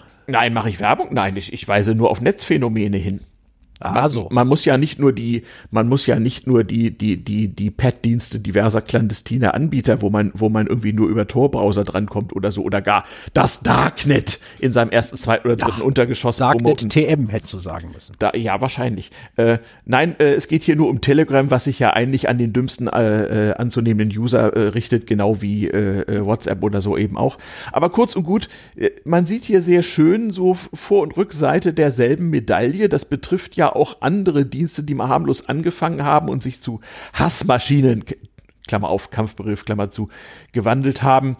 Ähm, spätestens seit WhatsApp zu Facebook gehört, war es ja auch irgendwie moralisch nicht mehr okay, sowas irgendwie zu benutzen. Ich bin nicht auf Facebook und war da nie, aber viele andere tun das. Ich erinnere mich auch noch äh, vor ein paar Jahren kursiert in der Hacker-Szene mal so kleine Aufkleberchen, die man auf seinen Laptop kleben konnte, wo so das Facebook-Label äh, äh, so auslief, nicht mit Facebook, sondern mit Faschismus. Ähm, ja, und, Vielleicht und, auch ein wenig übertrieben. Ja, naja, es, sagen wir, es, es ermöglicht das Ganze, es erzeugt das nicht unbedingt. Ähm, so ist das eben mit Plattformen. Und die Bundesregierung hat es nun tatsächlich mit aller Softpower Deutschlands tatsächlich mal geschafft, dass die Firma Apple übrigens äh, der Bundesinnenministerin mal eine E-Mail von Telegraph gegeben hat. Und wie man hört, steht man in einem regen Austausch und habe vereinbart, diesen fort, fortzusetzen. Und selbst der Herr Durov soll schon an einem davon teilgenommen haben. Ein leibhaftiger Staatssekretär der neuen Bundesregierung Regierung hat sich wohl schon per Videokonferenz mit Telegram-Managern äh, besprochen und. Ja, welches Druckmittel hat die Bundesregierung denn? Naja, also. Es muss doch eins geben, denn also, die, also, die, die kommunizieren ja sonst mit niemand. Ja, in der Tat. Ähm, und es ist auch tatsächlich so, das gilt auch für Deutschland. Unsere Bundesinnenministerin Frau Faeser hat sich ja auch äh, äh, ja vor der Tech-Community reichlich lächerlich gemacht mit ihren Allüren. Man, man, man müsse Telegram sperren oder so etwas. Also Netzsperren sind schwierig und ich will mal so sagen, äh, äh, der Versuch Telegram zu sperren be betrifft so betrifft so die ganzen dümmsten anzunehmenden User, aber nicht jemand mit auch nur ein bisschen Technikkompetenz. Ähm, darum ist Frau Faeser ja auch schnell zurückgerudert, nachdem ihr wahrscheinlich Leute, also selbst selbst im Bundesinnenministerium soll es mittlerweile so ein ganz bisschen Technikkompetenz geben, hat man gehört. Also sie, sie dementieren das ja immer, aber na, äh, das hat wahrscheinlich nicht funktioniert. Naja, was sind die Druckmittel? Naja, ähm, sagen wir mal so, hm, in der Hacker-Community ist man ja durchaus äh, Umgang mit Dingen gewohnt, die zurzeit noch illegal sind, das aber nicht bleiben sollen. Aber in dem Fall hier ist natürlich schon so, ähm, man kann manchmal mit Mitteln in der analogen Welt dann doch mal avancierte Digitaltechnik ganz einfach äh, overriden. Ich meine, das haben ja auch russische Hackergruppen gemerkt, die in Amerika die falschen Leute angegriffen haben, nachdem sich äh, die richtigen Leute in den USA mal äh, bei der russischen Regierung beschwert habe.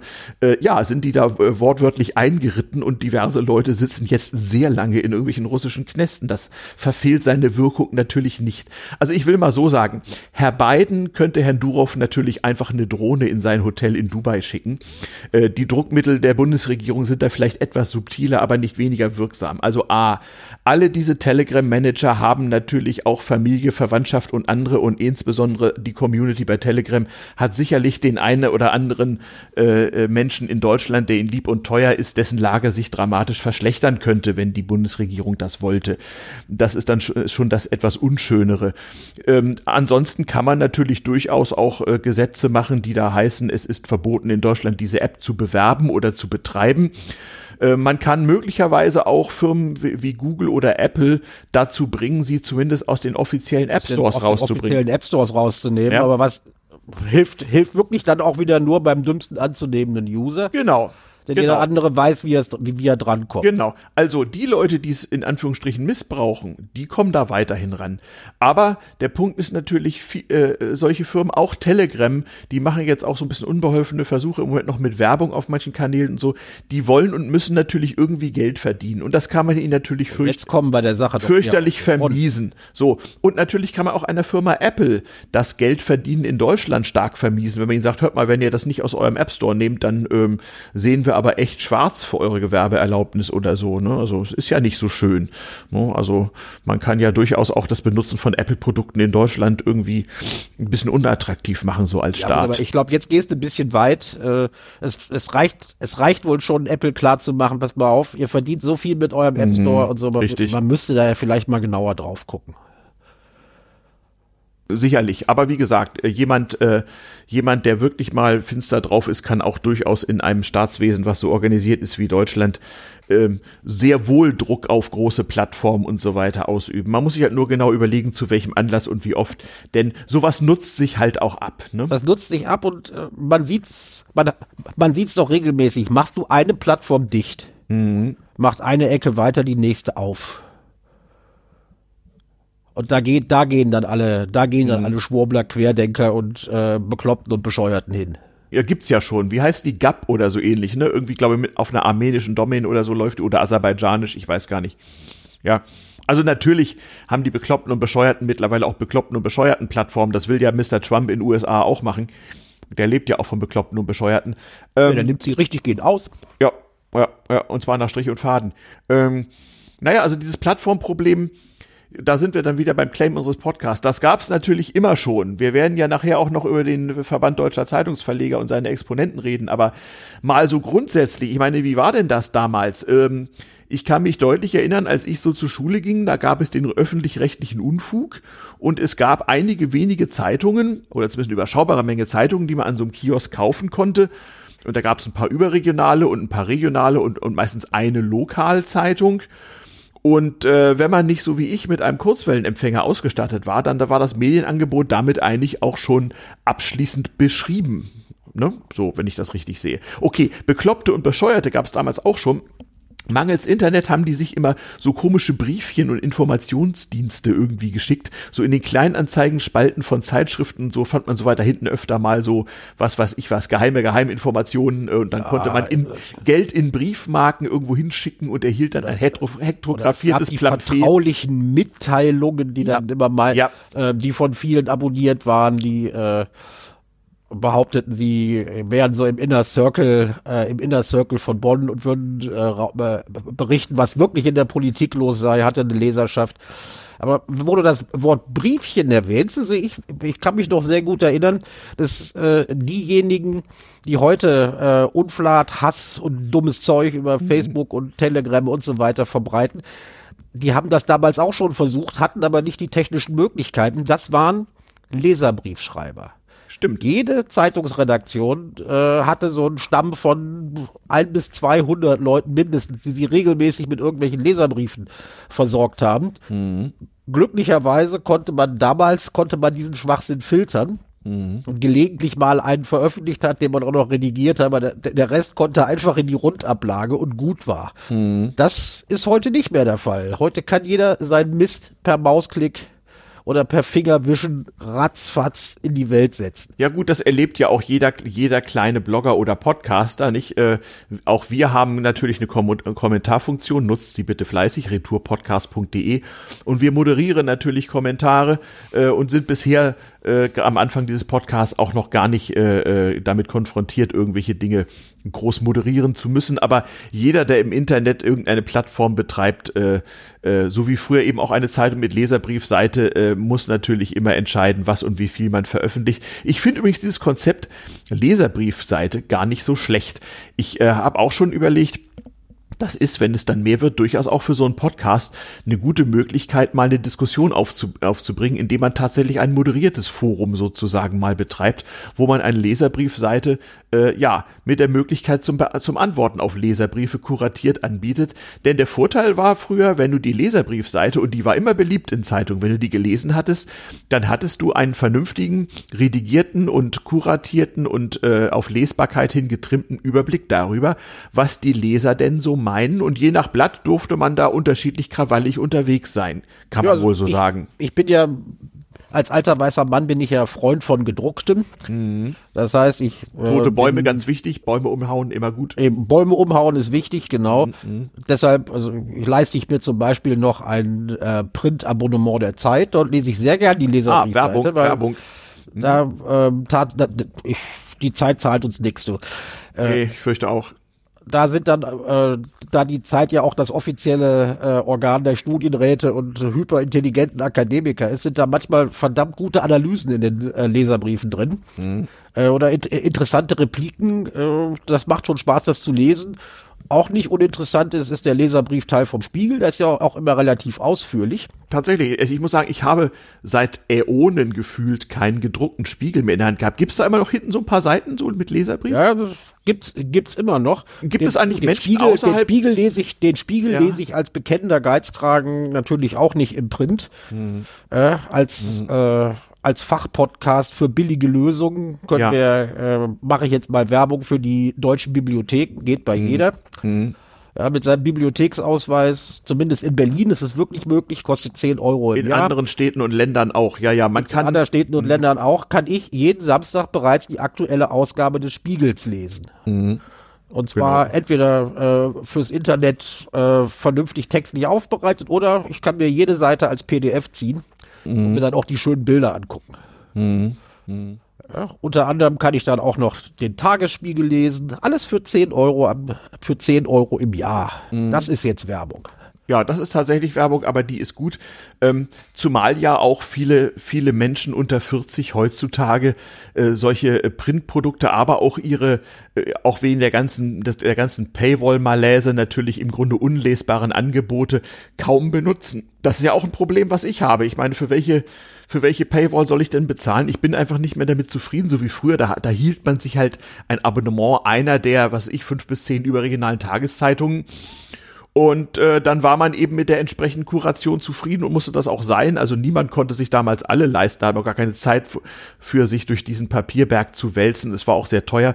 Und heutzutage, ich meine, ein Abo von einer überregionalen Tageszeitung kostet irgendwie ein Fuffi im Monat. Wie viel soll man sich denn davon halten? Ne? Also, also die FATS kostet, kostet glaube ich, 60 Euro im Monat. Ja. Das ist nicht wenig. Nee. Was ist denn eigentlich so als alten, altgedienten Journalisten und auch alten weißen Mann, was ist denn eigentlich deine Meinung? Also wir haben ja das Problem, wenn wir im Internet so Zeitungsangebote benutzen, äh, dass fast alles hinter Paywall ist, mit verschiedenen Politiken und im Grunde dazu führt, dass man sich eben nicht mehr so ohne weiteres, wie das im Internet lange Jahre möglich war, ähm, parallel in diversen Zeitungen äh, online informieren konnte.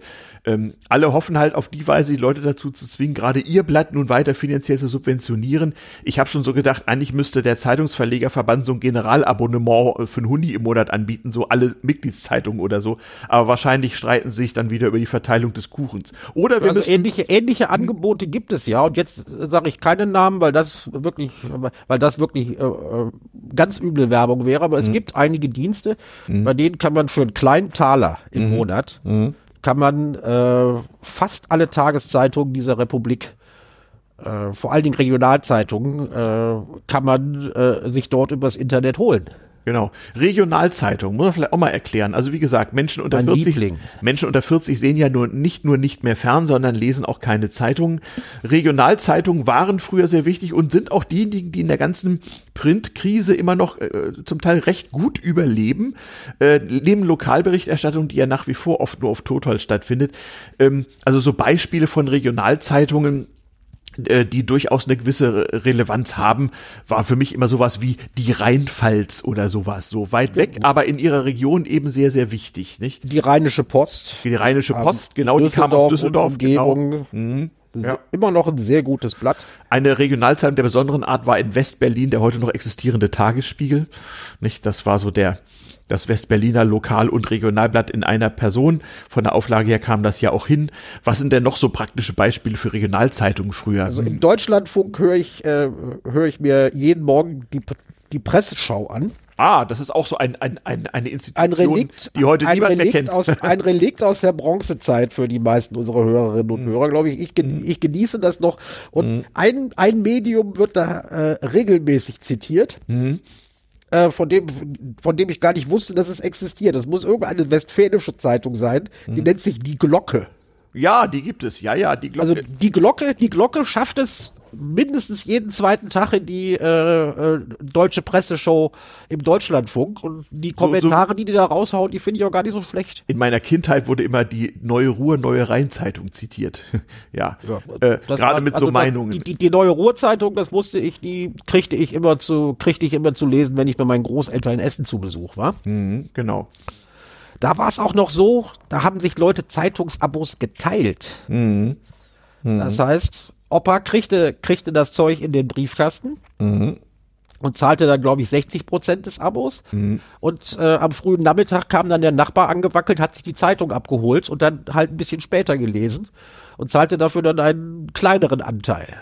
Also waren es damals auch schon äh, nennenswerte Geldbeträge, die für so ein Zeitungsabonnement draufgingen. Na gut, für die Generation unserer Großeltern, die äh, nach ihren Erfahrungen im Krieg und der Nachkriegszeit deutlich sparsamer waren als wir. Die haben das noch genutzt, obwohl die sich natürlich auch alleine hätten leisten können. Aber die, die waren bessere Sparfüchse, als wir da sind. Ja, das, klar, war halt alles noch, alles noch sehr viel knapper. Aber es gehörte irgendwie dazu. Also im bildungsbürgerlichen Haushalt gehörte zumindest eine Tages- und eine Wochenzeitung und natürlich die Lokalzeitung eigentlich zum, zum bürgerlichen Anspruch. Und ich denke auch nach damaligem Geldwert. Ja. Aber wenn man sich, war muss. genau, aber wenn man sich, äh, sagen wir mal, die Süddeutsche Zeitung und äh, das jeweilige lokale Käseblatt und auch noch eine von diesen Regionalzeitungen hielt, dann war man auch damals schon mit äh, da, damals 50 D-Mark im Monat oder so dabei. Und das war nicht wenig Geld. Das war zu einer Zeit, wo der äh, äh, von dir schon karikierte Herr Studienrat irgendwie 2000 Mark verdient hat. Ne? Da war das also durchaus Geld. Das gehört aber zum guten Ton. Das gehörte zum guten Ton, denn wenn man nicht gelesen hatte, was da drin stand, dann konnte man ja nicht mitreden. Gab ja kein Internet. Und es gab drei, drei Fernsehprogramme und ähm, ja, so, so ein bisschen öffentlich-rechtlichen Unfug, der des Nachts Tanzmusik spielte. Also das Medienangebot war schon ein bisschen traurig irgendwie.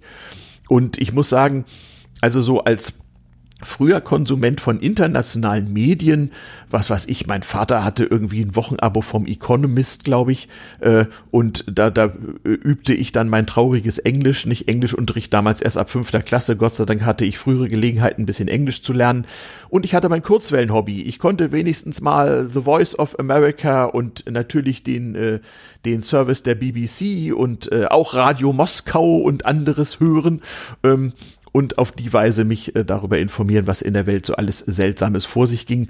Und diese ganzen äh, internationalen Radiosender auf Kurz- und Mittelwelle hatten natürlich auch fremdsprachige Programme. Die BBC hatte damals, glaube ich, in 30 Sprachen oder so einen Dienst. Auch einen deutschen, der ist leider, leider lange eingestellt.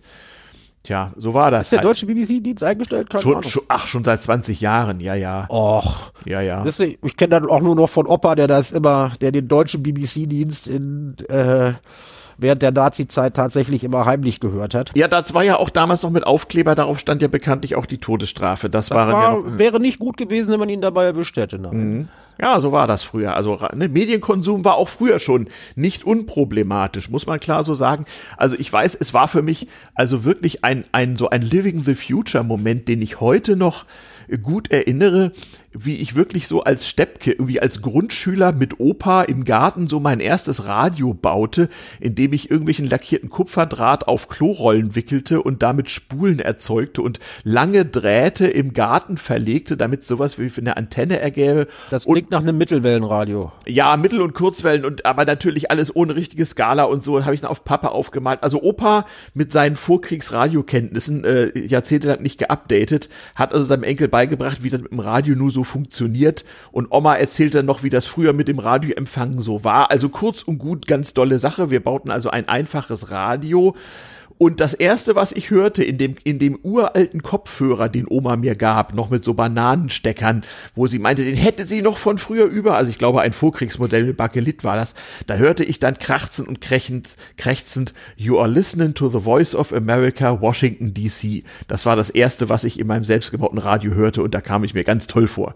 Also da gibt's erstaunliche, da gibt's erstaunliche Parallelen. Also für mich auch eins der schönsten Weihnachtsgeschenke, das ich jemals bekommen habe war der äh, Kosmos Experimentierkasten, äh, mit dem man sich äh, nachher ein eigenes Radio basteln konnte. Ja, den hatte ich, glaube ich, später auch. Da konnte man auf so einem Steckbrett Transistoren stecken und konnte ja, dann einf einfach super. Zwei Transistoren drin, das hat gereicht. Mhm. Man hat die Spule gewickelt mhm. und äh, begann erstmal mit einem Mittelwellenradio und hat das mhm. dann nachher aufgebohrt, indem man noch ein paar kleine Wicklungen machte mhm. und die Transis äh, und die ähm, Kondensatoren umsteckte, dass man dann tatsächlich dann auch Kurzwelle ja, konnte. Und da gab es den kleinen und den großen Kosmoskasten. Ich hatte irgendwann den großen und damit konnte man auch einfach super und doppelt super stecken und so.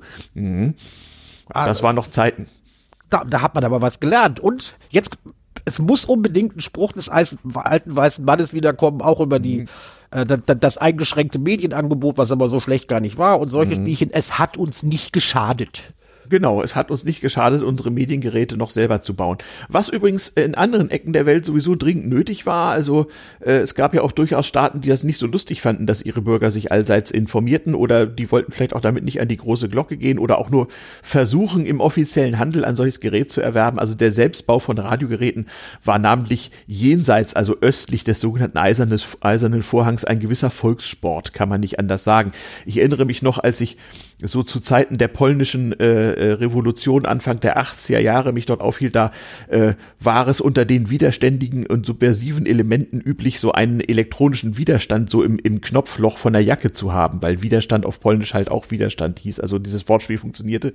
Daran erkannte mich dann so und ich war erstaunt, es gab ja in Polen nichts zu kaufen, aber Radio, äh, Radiobauelemente, die gab es, weil das war ein Volkssport. Ähm, ja, wir schweifen ab. Ähm, also so war das damals. Auch mit wesentlich weniger Elementen konnte man nicht nur weltpolitische Krisen, sondern auch äh, äh, Medienpolitik und das Plattformproblem abbilden. Wobei, wobei wir dann da wieder sind. Also zur damaligen Zeit war es zumindest im äh, äh, sogenannten Freien Westen völlig undenkbar, dass man eine noch so bescheuerte, abseitige, randständige oder extremistische Zeitung etwa verboten hätte. Das kam überhaupt nicht in Frage. Und das ist ja ein Plattformverbot. Insoweit ist das schon was Neues.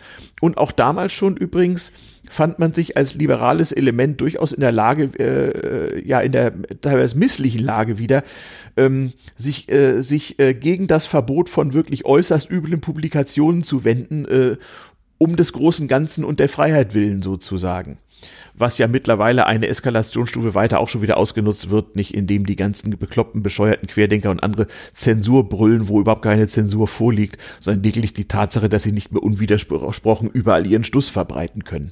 Zensur oder ist man was über anderes. ihren Stuss nicht ausreichend berichtet. Oder sie darüber nicht ausreichend auslachen kann, nicht äh, möglichst effizient der Auslachbot ist ja ohnehin äh, äh, viel zu selten im Einsatz. Den würde ich ja in diverse von diesen Schiefdenker-Kanälen gerne mal reintun. So, so, ja. Ja, dann kriegst du vielleicht aber auch irgendwann Besuch. Die sind da sehr humorlos. Ja, na gut. Aber also auch da, das konnte es auch früher so geben, aber ich weiß nicht, also der Menschenschlag, der sowas so veranstaltet, der verbreitet zwar überall Morddrohungen, ist aber in der Regel, wenn er sich dann tatsächlich im Widerstand entgegensetzt, dann doch etwas konsterniert. Also ja. Keine Ahnung.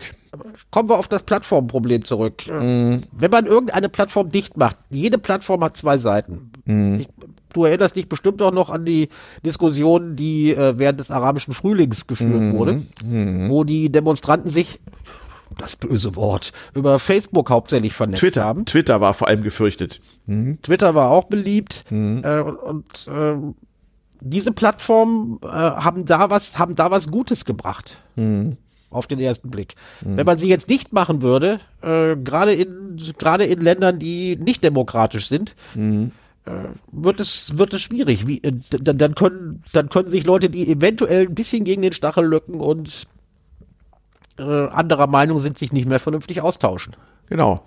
Ja, und ähm, dieses Dilemma ist also ständig da. Ich habe das, man kann das ja auch umdrehen. Ich habe in einem ähm, durchaus weit verbreiteten Tweet letzte Woche das mal so spontan abgesetzt, wie das eben manchmal so ist äh, in solchen in diesem Kurznachrichtendienst.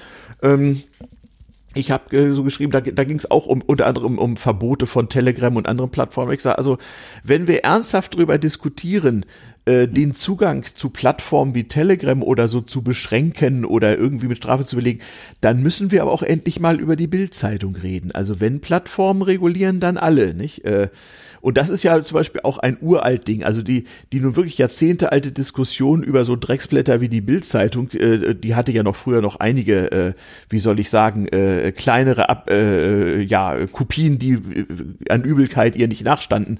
Ähm, den Kölner Express, den Düsseldorfer ja, Express.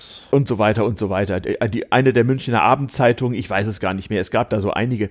Der sogenannte Boulevard halt eben, das ist eine ewige Diskussion, nicht wahr? äh, zwischen liberalen und nicht so liberalen Elementen, zwischen äh, dem, wie soll ich sagen, auf, äh, ja, wie heißt das, äh, General Decency bedachten Bürgertum und nicht so bürgerlich denkenden Leuten. Was muss man zulassen? Und äh, äh, im Grunde genommen kann man viele von den Diskursen, aber auch viel von, von diesen Dreckschleuder- und Hassproduktionsalgorithmen, äh, äh, die jetzt auf so Plattformen wie Telegram ablaufen in gewissen Kanälen, kann man an der Bildzeitung im Grunde nachvollziehen. Ja, also. Ja, die Bildzeitung hat immer schon Kampagnen gefahren. Das hat, das gibt sie auch offen zu. Mhm. Äh, aber man muss sie gar nicht, äh, man muss sie gar nicht verbieten. Diejenigen, die, äh, die die Bild nicht lesen wollen oder sie für der, also sie, äh, sie für den Untergang der demokratischen Kultur halten, mhm. die können sich beruhigt zurücklehnen, weil Bild wird langsam bedeutungslos. Ja, bist du dir so auch wieder, sicher? Auch wieder der äh, Nebeneffekt dieses Internets, würde ich mal sagen. Naja, also andererseits ist der Verlag der Bildzeitung einer der wenigen, der das mit der Digitalisierung irgendwie begriffen hat und jedenfalls keine roten Zahlen schreibt. Aber die Bildzeitung ist längst nicht mehr so ein, äh, längst nicht mehr so einflussreich, wie sie früher mal war. Also sagen wir mal so, liebe Kinder, nicht wahr? Äh, nein, liebe Menschen unter 40, ähm, das mit der Bildzeitung war schon mal sehr viel schlimmer als heute. So vielleicht. Ja, aber äh, trotzdem, trotzdem noch mostly harmless. Ja, wobei, ja, naja, das kommt drauf an, welchen Grad an Zynismus man sich erlaubt und vielleicht auch, wie, wie stark man privilegierten äh, Gesellschaftsgruppen angehört, so wie wir das tun. Ähm, das ist, und das lasse ich gelten. Ja, das ist vielleicht äh, ein, ein bisschen verschieden. Ähm, also wenn man irgendeiner Minderheit angehört, gegen die gerne mal gehetzt wird, ist das wahrscheinlich äh, weniger schön zu betrachten. Aber ja, so, so war das eben damals und äh, auch früher schon gab es zum einen in jeder Fabrik so den Kollegen, der so äh, äh, die Bildzeitung verkaufte oder besorgte, weil man die natürlich in der Schichtpause lesen musste. Ja, was soll man auf dem Klo sonst auch lesen? Andererseits gab es auch ab und zu mal Aktionen, namentlich von der Gewerkschaftsjugend, die dann dem einen oder anderen begeisterten Bildzeitungslesern die Bildzeitung schon mal unerwünscht in irgendwelche Körperteile gesteckt hat. Das gab es auch früher schon. Ja. So war, war das war eben mit der politischen Auseinandersetzung. Genau, genau. Ähm, also alles schon mal da gewesen. Auch wieder so ein Claim dieses Podcast, der Podcast für alles, was schon mal da gewesen ist. Ja, weil alles mit allem zusammenhängt. Weil alles mit allem zusammenhängt. Und wir das viel zu früh sagen, wie bei der Kuba-Krise. Genau, genau. Muss man ja auch mal machen. Das sorgt natürlich dafür, dass sich vielleicht bei jüngeren Menschen äh, so der Eindruck einer gewissen Bräsigkeit aufdrängt, wenn man so auf alte weiße Männer wie uns schaut. Also das, was wir so uns als Abgeklärtheit und alles schon mal da gewesen zugute halten, das finden vielleicht jüngere Menschen, ich bin mal gespannt auf Kommentare, vielleicht gar nicht so gut, weil es äh, ja äh, als Unbeweglichkeit oder eben Bräsigkeit äh, rüberkommt. Damit, damit, müssen, damit müssen wir leben. Ja, zwei Ist auch alles schon da gewesen. Hm. Ja, immer schon. Ja, ja, genau.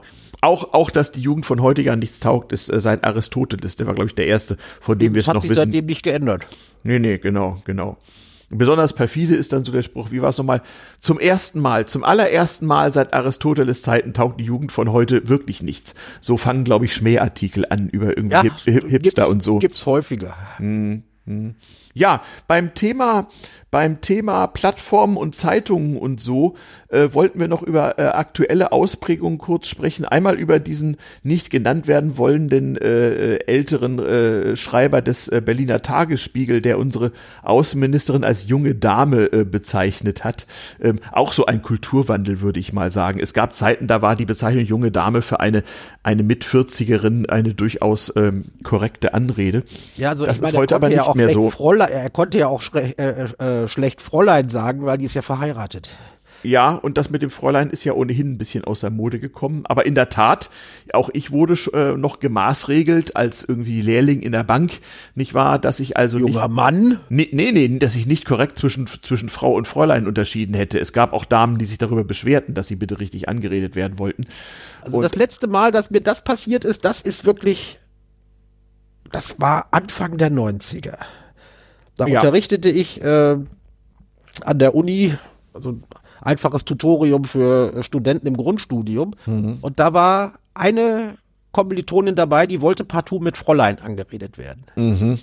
Das hatte ich auch lange nicht. Das, Also über da mich guckten hatte mal eine alle ganz, Da guckten alle ganz strange und äh, ich habe auch nicht begriffen, warum sie drauf bestanden hat, aber ich habe sie dann gefräulein, weil Ja. sie das wollte. Also ich glaube, wenn du heute, wenn du heute eine, eine, eine jüngere Dame einfach mal äh, mit aller Härte Fräuleins, dann wird sie irgendwann etwas kariert äh, äh, aus den Augen gucken und sich fragen, was zur Hölle will dieser Typ von mir? Ja. Ja. Hat Aber so war das eben damals, nicht? Äh, die, die, die, die Zivilstände waren noch etwas sorgfältiger getrennt irgendwie. Ja, ähm, jenseits von dieser, dieser etwas, äh, äh, wie soll ich sagen, drolligen, lustigen äh, Ausprägung, ähm, äh, gibt es äh, ein wesentlich hässlicheres äh, äh, Gesicht dieser Zustände, die auch in einigen Ecken des Plattforms- und Pressewesens irgendwie äh, nicht auszurotten scheinen. Damit hat gerade der Springer Verlag zu tun und die Konkurrenz des Springer Verlages ist ja auch nicht müde, das immer schön ans Licht der Öffentlichkeit zu zerren, wo es nur geht. Ich meine, man muss ja, man, man darf ja auch auf die Konkurrenz nichts Gutes kommen lassen. Natürlich, das ist ja Das auch sehr, sehr so. wichtig. Wenn Ja, man, die, wenn man die Gelegenheit hat, auf, äh, auf ein Konkurrenzmedium einzuprügeln, wenn man irgendwas skandalisieren kann, dann äh, die wenigsten, äh, die, die wenigsten können sich das verkneifen. Na, komischerweise nicht jeder. Die, die, die äh, Recherche, die zum Sturz des äh, infamösen Bild-Chefredakteurs Reichelt führten, wurden ja angestoßen von dem ehemaligen BuzzFeed-Team, Feed-Team, was zur, zur Ippen Mediengruppe gehörte.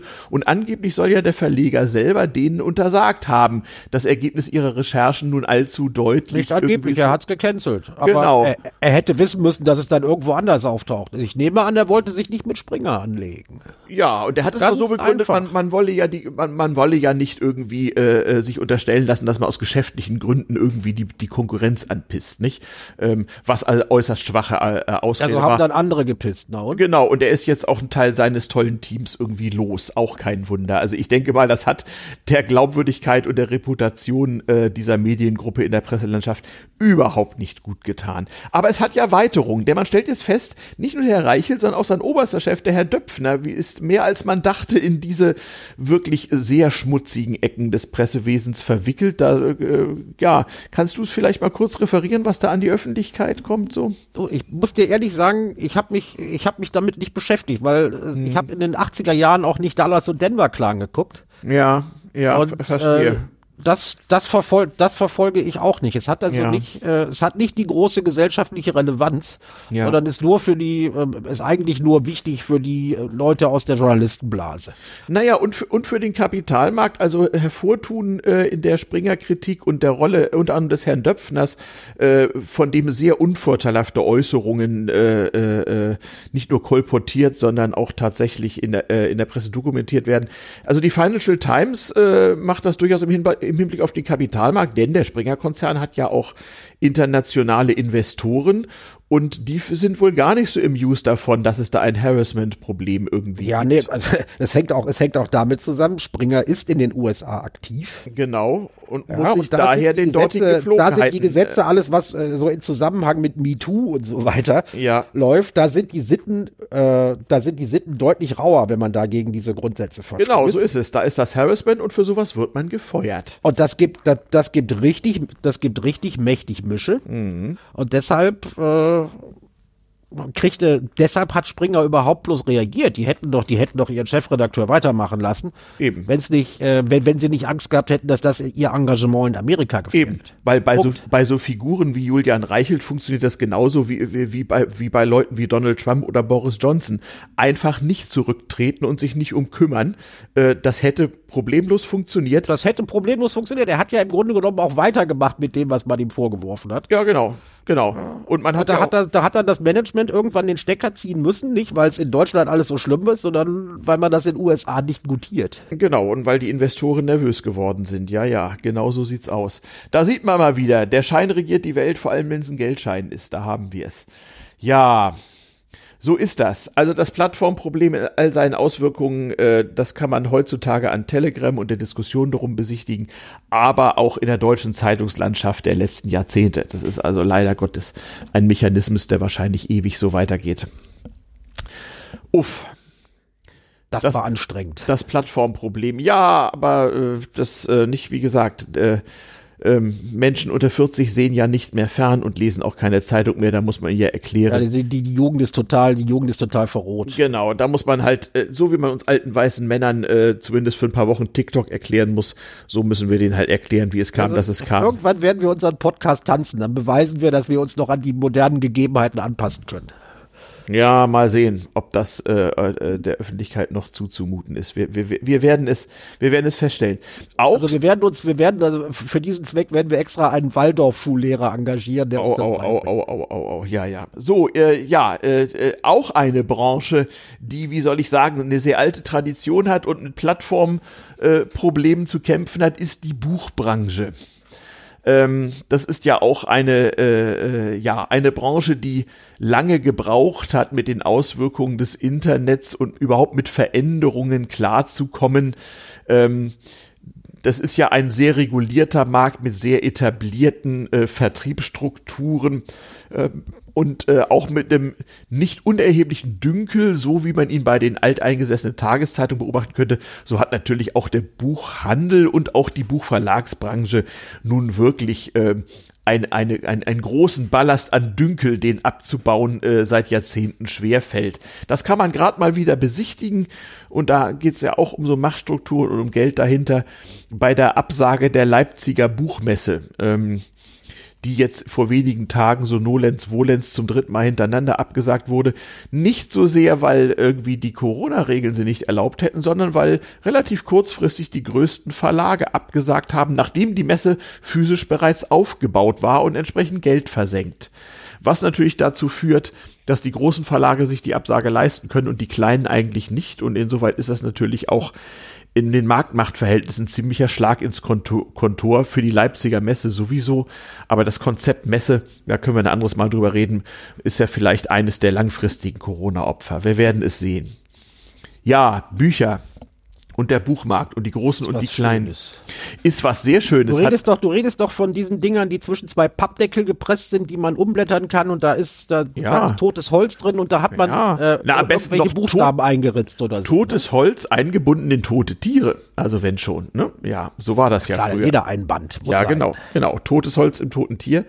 Ganz wichtig, Ausfluss von Bildung noch heute, nicht wahr? Äh, äh, äh posieren ja Videokonferenzteilnehmer gerne vor einem gut gefüllten Bücherregal.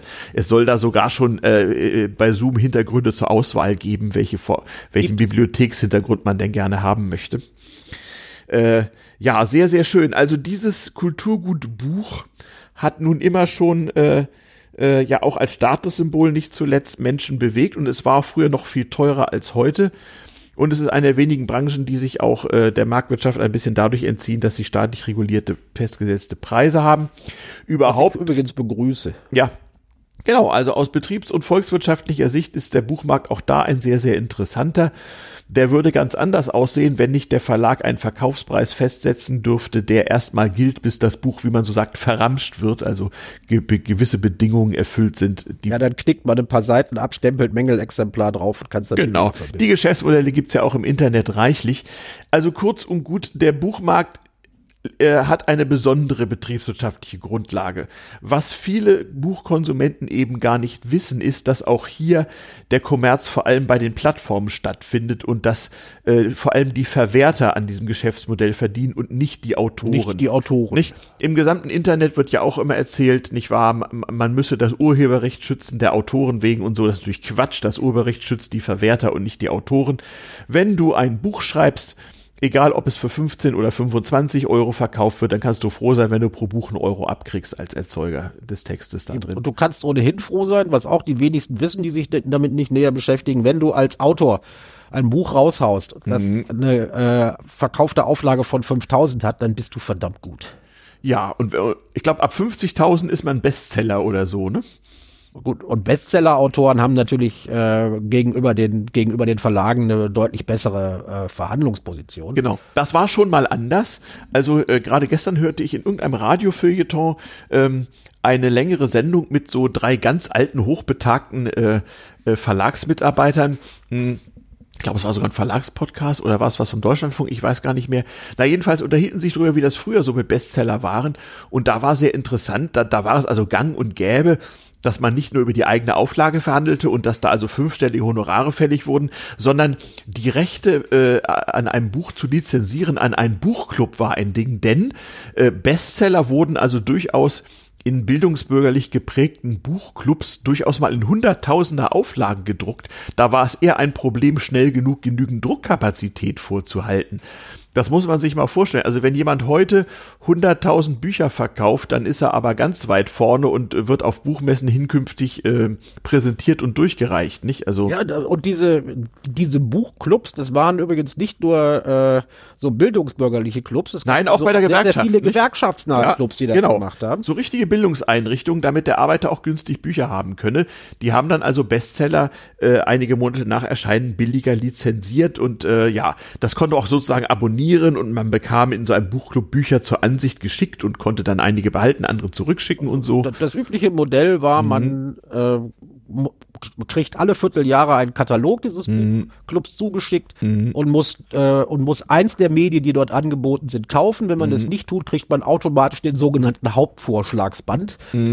Mhm. Unaufgefordert nach Haus geschickt. Mhm. Unaufgefordert nach Haus geschickt, dann muss man ihn bezahlen. Genau. Und je länger, natürlich auch, äh, gab es dann natürlich dann auch die Mitgliederbindung. Je länger man, mhm. je länger man äh, dabei war, desto höhere, in Anführungszeichen, Rabatte oder, so, oder bessere mhm. Sonderangebote konnte man bekommen. Genau. Und man bekam dann auch also Rabatte, meine, wenn man irgendwo Mitglied war, genau. Mhm. Meine gesamte Sammlung an Kinderbüchern, die mir meine Großeltern und auch meinen Geschwistern dediziert haben, ja äh, kam, kam aus dem evangelischen Buchclub.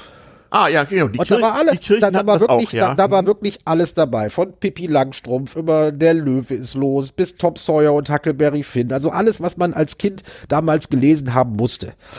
Das kriegten sie, das, das bezogen sie zu etwas kleineren Preisen dann halt von diesem evangelischen Buchclub. Ah ja, interessant. Mhm. Mhm.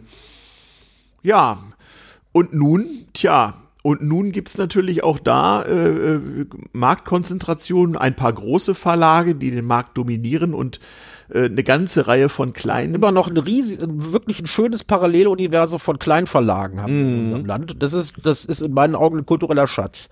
Ja, absolut. Also das finde ich auch gut. Genau wie man als Podcaster sich so seine Nische suchen kann und wenn man irgendwie 2.000, 3.000 treue Hörer hat, sogar davon leben können äh, könnte, wenn man müsste. Ähm, so gibt es das halt auch äh, äh im Buchmarkt durchaus. Die meisten Buchhandlungen sind ja inzwischen pleite, aber es gibt sie ja noch. So 10% haben überlebt von den kleinen Unabhängigen und die haben halt ihre Nischen an Kunden. So ist auch mit kleinen Verlagen. Das sind häufig nicht gerade die äh, kommerziellen Supererfolgsprojekte, aber es gibt durchaus Enthusiasten und Idealisten, die so zu zweit, zu dritt, zu viert von einem kleinen Verlag leben. Das tun sie. Mhm. Und da, jetzt sind wir gleich, oh, jetzt sind wir auch wieder beim Plattformproblem. Mhm. Es gibt natürlich auch sowohl in der ganz äußersten linken, aber auch in der ganz äußersten rechten politischen Ecke mhm. gibt es dann auch solche kleinen Verlage.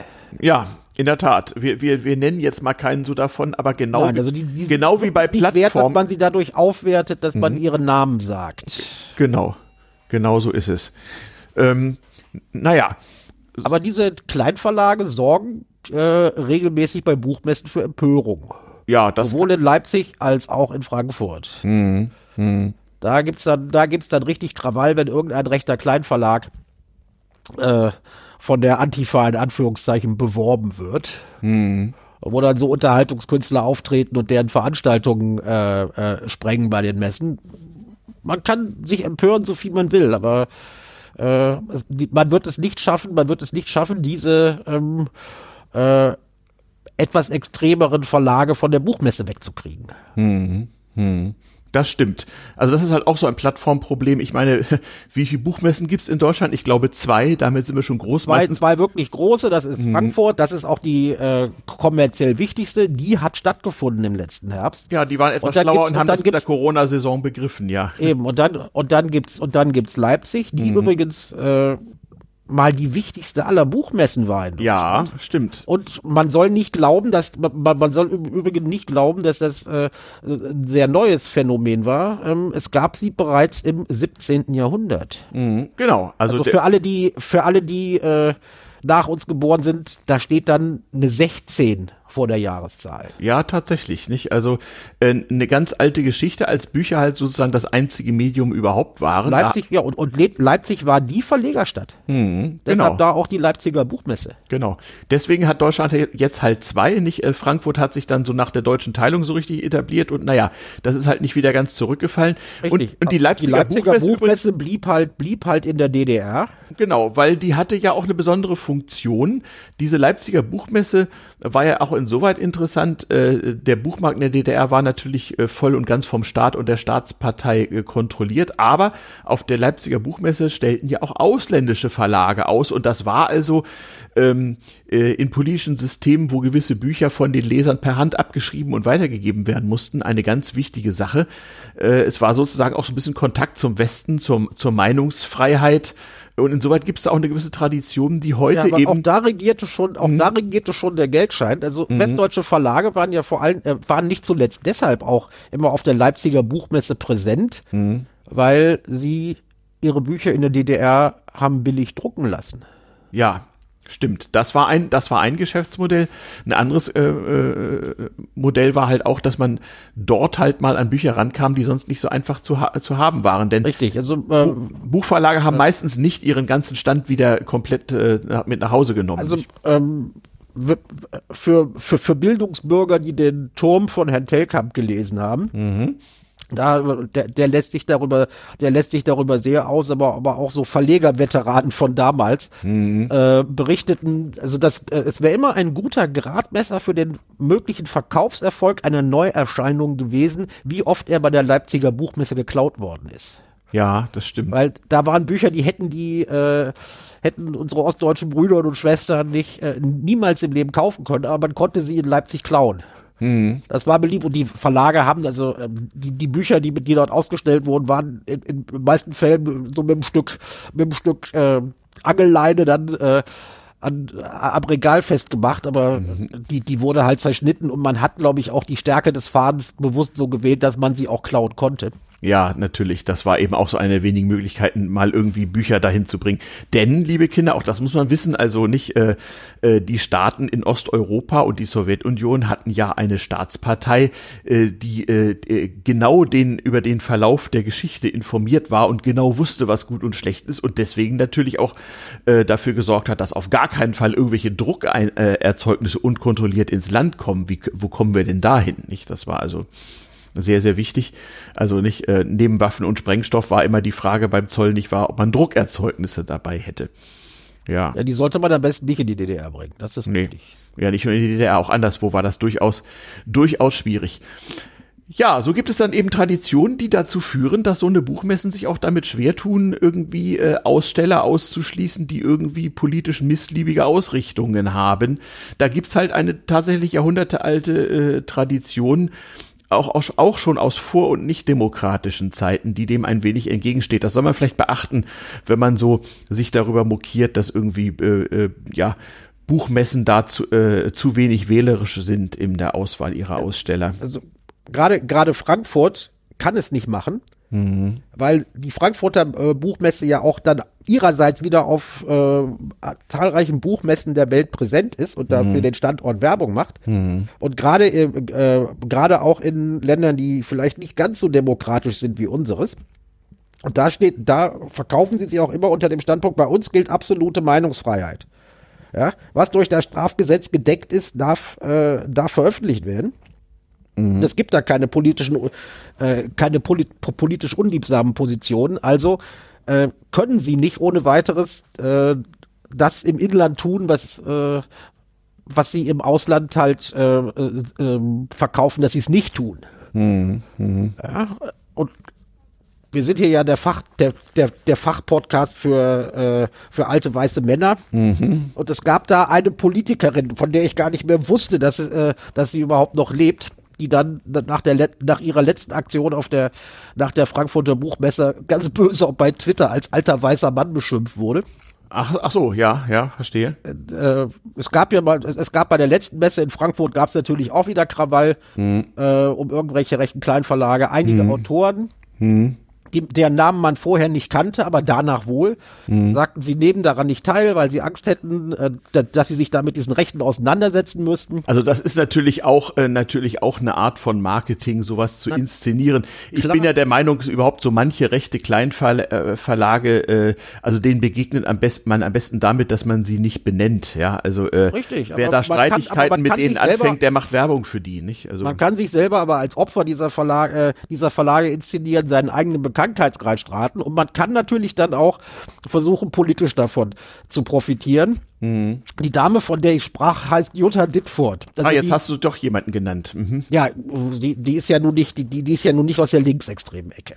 Naja, die ist jedenfalls eine per Person des äh, Zeitgeschehens und deswegen darf man über sie reden. Deswegen so. darf man, deswegen darf man sie, deswegen mhm. darf man ihren Namen nennen. War mal mhm. ganz wichtige Grünen-Politikerin mhm. und so ist damals jetzt in, vor der Wende im Frankfurter sozusagen. Mhm. Stadtrat für irgendeine ganz obskure linke Ding-Dong-Liste, die auch irgendwas mit Ök Ökologie und so weiter zu tun hat. Ach so, ja, stimmt. Die, die, äh, die ja, ja, sich ernsthaft hin, ließ sich in der Frankfurter Rundschau interviewen. Das machte nachher riesig die Welle, mhm. das doch gefälligst, um demnächst irgendwelchen, äh, irgendwelchen Ärger zu vermeiden. Mhm äh, die äh, Frankfurter Buchmesse doch bitte rechtzeitig vorab eine Publi äh, Publiz alle Verlage, die dort ausstellten, äh, nennen sollte, mhm. damit Historiker und erfahrene Antifaschisten diese Liste kursorisch prüfen könnten, um dann mhm. klarzumachen, welche von diesen Verlagen wieder zu gehen hätten. Ja, ja, ja, ja, sehr lustig. Und da musste sehr, sich dann, glaube ich, der Geschäftsführer der Buchmesse hinstellen und mal ein paar Dinge klarstellen. Ne? Das hat er, das hat man, das hat man, äh, das hat er auch gemacht. Mhm. Und, äh, aber auch da wieder Frau Ditford, von der man gar nicht mehr so viel gehört hatte, konnte sich auf diese Art und Weise wieder profilieren. Hm, genau. Die ja, auch die wieder das, die, das Link, die linke Ecke und die rechte Ecke des, Spekt des Spektrums, die brauchen einander. Sie, die, indem ja. sie übereinander herziehen und äh, hm. den Weltuntergang vorhersagen, wenn diese Richtung an die Macht kommt, legitimieren sie sich nämlich selbst. Genau. So, und dieses ganze Spiel von Menschen, Non-Menschen, Menschen, gegenseitigen Extremismus, Vorwürf, Vorwürfen und so weiter, ist im Grunde auch da in diesem äußerst analogen Traditionsmedium genau dasselbe wie in diesem Internet. Nicht? Ähm, auch da wieder Plattformproblem im, im, im weitesten Sinne. Womit wir dann wieder den Bogen geschlossen hätten von Telegram ähm, über die Presse hin zu den Büchern. Alles schon mal da gewesen, kann man sagen. Das ist halt der Hintergrund dieser Diskussion. Die hat tatsächlich immer schon gegeben. Bin mal gespannt, wie das weitergeht und ich habe keine Ahnung. Also, äh, wie gesagt, Medienverhalten ändert sich ja nach Generationen. Niemand sieht mehr fern, also von den, von den, äh, wie soll ich sagen, unter dem Altersdurchschnitt befindlichen Menschen. Wie das bei den Büchern ist, weiß ich nicht Niemand genau. sieht mehr fern, aber alle machen Binge-Watching bei Netflix oder wie? Gen ja, ja, genau, genau. Es gibt dann so, so, so Ersatzdinge. Naja, bei Büchern genauso. Also, äh, also über, über das E-Book und so weiter könnte man mal eine eigene Sendung machen. Das, äh, machen wir zu, vielleicht zu anderer Zeit. Wir sind ja auch schon äh, eine ganze Weile unterwegs. Aber wir haben ja noch unsere Traditionsrubrik. Wollen wir da mal hinkommen oder hast du noch was zum Buch? Ich glaube, wir werden noch, wir werden noch Gelegenheit haben, uns über den Buchmarkt äh, ja. äh, zu unterhalten. Wir können jetzt eigentlich zu meiner Lieblingsrubrik kommen. Sagen, dann machen wir das mal. Immer noch kein Totensignal, aber trotzdem Ding Dong, Notizen, Ding aus, Dong. Notizen, aus der Provinz. Aus der Provinz. ja, heute mit, nack mit nackten Tatsachen. Ja, als- Großartig. Aus deinem als, äh, Heimatbezirk. als äh, anerkannter Fachpodcast für Pornografievermeidung Mhm. müssen wir uns selbstverständlich auch gelegentlich mit nackter Haut und nackten Tatsachen beschäftigen. namentlich in Lichtenberg. Was ein Im Bezirk von schönen Berlin Bezirk Lichtenberg und das äh, das ist natürlich dann besonders äh, besonders pikant, weil der Bezirk Lichtenberg sich ja als der familienfreundliche Bezirk ist. Ja. Äh, überall bezeichnet und zertifizieren lässt und da ist es dann bei nackten Tatsachen natürlich besonders schlimm. Absolut. Ja, was ist denn passiert? Nicht, also in Lichtenberg. Die Berliner Staatsanwaltschaft ist aktiv geworden. Oh mein Gott. Ja, weil sich wieder zwei Fraktionen, sagen wir mal, in der Lichtenberger Bezirksverordnetenversammlung, jetzt ratet mal, auf wel- auf welche Ecken das waren, über ein völlig schwachsinniges Thema behagt haben. Ja. Da gab's, da gibt es einen, äh, da gibt es einen äh, Bezirksverordneten der Linkspartei, der von Hauptberuf, der im Beruf Erzieher ist. Und äh, dann in kurzer in kurzer Hose, die einer Badehose ähnelte, äh, an, der Bf an, an der Bezirksverordnetenversammlung teilnahm. Und weil er einen Antrag ges äh, gestellt hatte, sich tatsächlich In Auch, Badehose vors Plenum gestellt hat. ja, also Oh, es war wunderschön. Es war eine etwas längere Shorts. Es war ein- ein- eine modische Entgleisung der besonderen Art, weil die war irgendwie blau mit weißen Streifen drauf. Also ganz. Also sie wurde, glaube ich, auch durch dieses Internet getrieben, weil ja alle ein Handy dabei hatten. Ne? wurde durch dieses Internet getrieben und jetzt ratet doch mal von wem? Von der lieben AfD. Ach, tatsächlich. Die gibt's in Ja, Lichtenberg eine, auch in eine der BVV. Stadtvor- eine, eine Bezirksverordnete der AfD, deren Namen wir wie den Namen des Linksparteifuzis bewusst nicht nennen, Mhm. äh, fotografierte das und dann wurde dieses Foto getwittert Ja. und glaube ich noch ir- irgendwo anders ins Internet gestellt und die AfD echauffierte sich auf das Übelste, also auf das Übelste, das sei ja wohl Missachtung des Parlaments und was für miese Umgangsformen, wie könne man Ja. nur so in einer kurzen Hose zur BVV kommen, die Würde des Parlaments und überhaupt. Ja. Was ich schon sehr lustig finde, wenn, denn wenn irgendeine Partei sich in den letzten Jahren um, äh, um, um, um die Würde von äh, demokratischen Entscheidungsgremien nicht verdient gemacht hat, dann ist Das es nun die die AfD, ja. AfD. Aber immerhin, ich meine, ist, ist ja auch schon recht drollig. Ich weiß nicht, also Linkspartei oder wer auch immer. Also ich würde mich als Kollege, ja, keine Ahnung, nennt mich spießig, aber ich würde einem Kollegen, der da so in Badehose ans Rednerpult tritt, irgendwie, dem würde ich auch mal Na- fragen, ob er noch alle Latten im Zaun hat. Natürlich, Oder, also äh, es ist es ist es ist einfach es ist einfach kein anständiger Umgang, aber das skandalisiert man doch nicht. Na Und ja, wie also ich es hätte, war glaub ich, keine auch es war keine Badehose. lächerlich Er, er berichtete also. es ja er berichtet also er hat ja noch berichtet, er war er kam direkt von der Arbeit mit Kindern, die hatten in der Rummelsburger Bucht, ist direkt um die Ecke der Tagesstätte, hatten die äh, irgendwie eine kleine Kinderplansche gebaut und da wäre, wäre es in langen Hosen wirklich nicht günstig gewesen, aber er hätte natürlich welche zu umziehen mitnehmen können, keine Diskussion. Aber weißt du, so dass man skandalisiert, so schlimm war es wirklich nicht.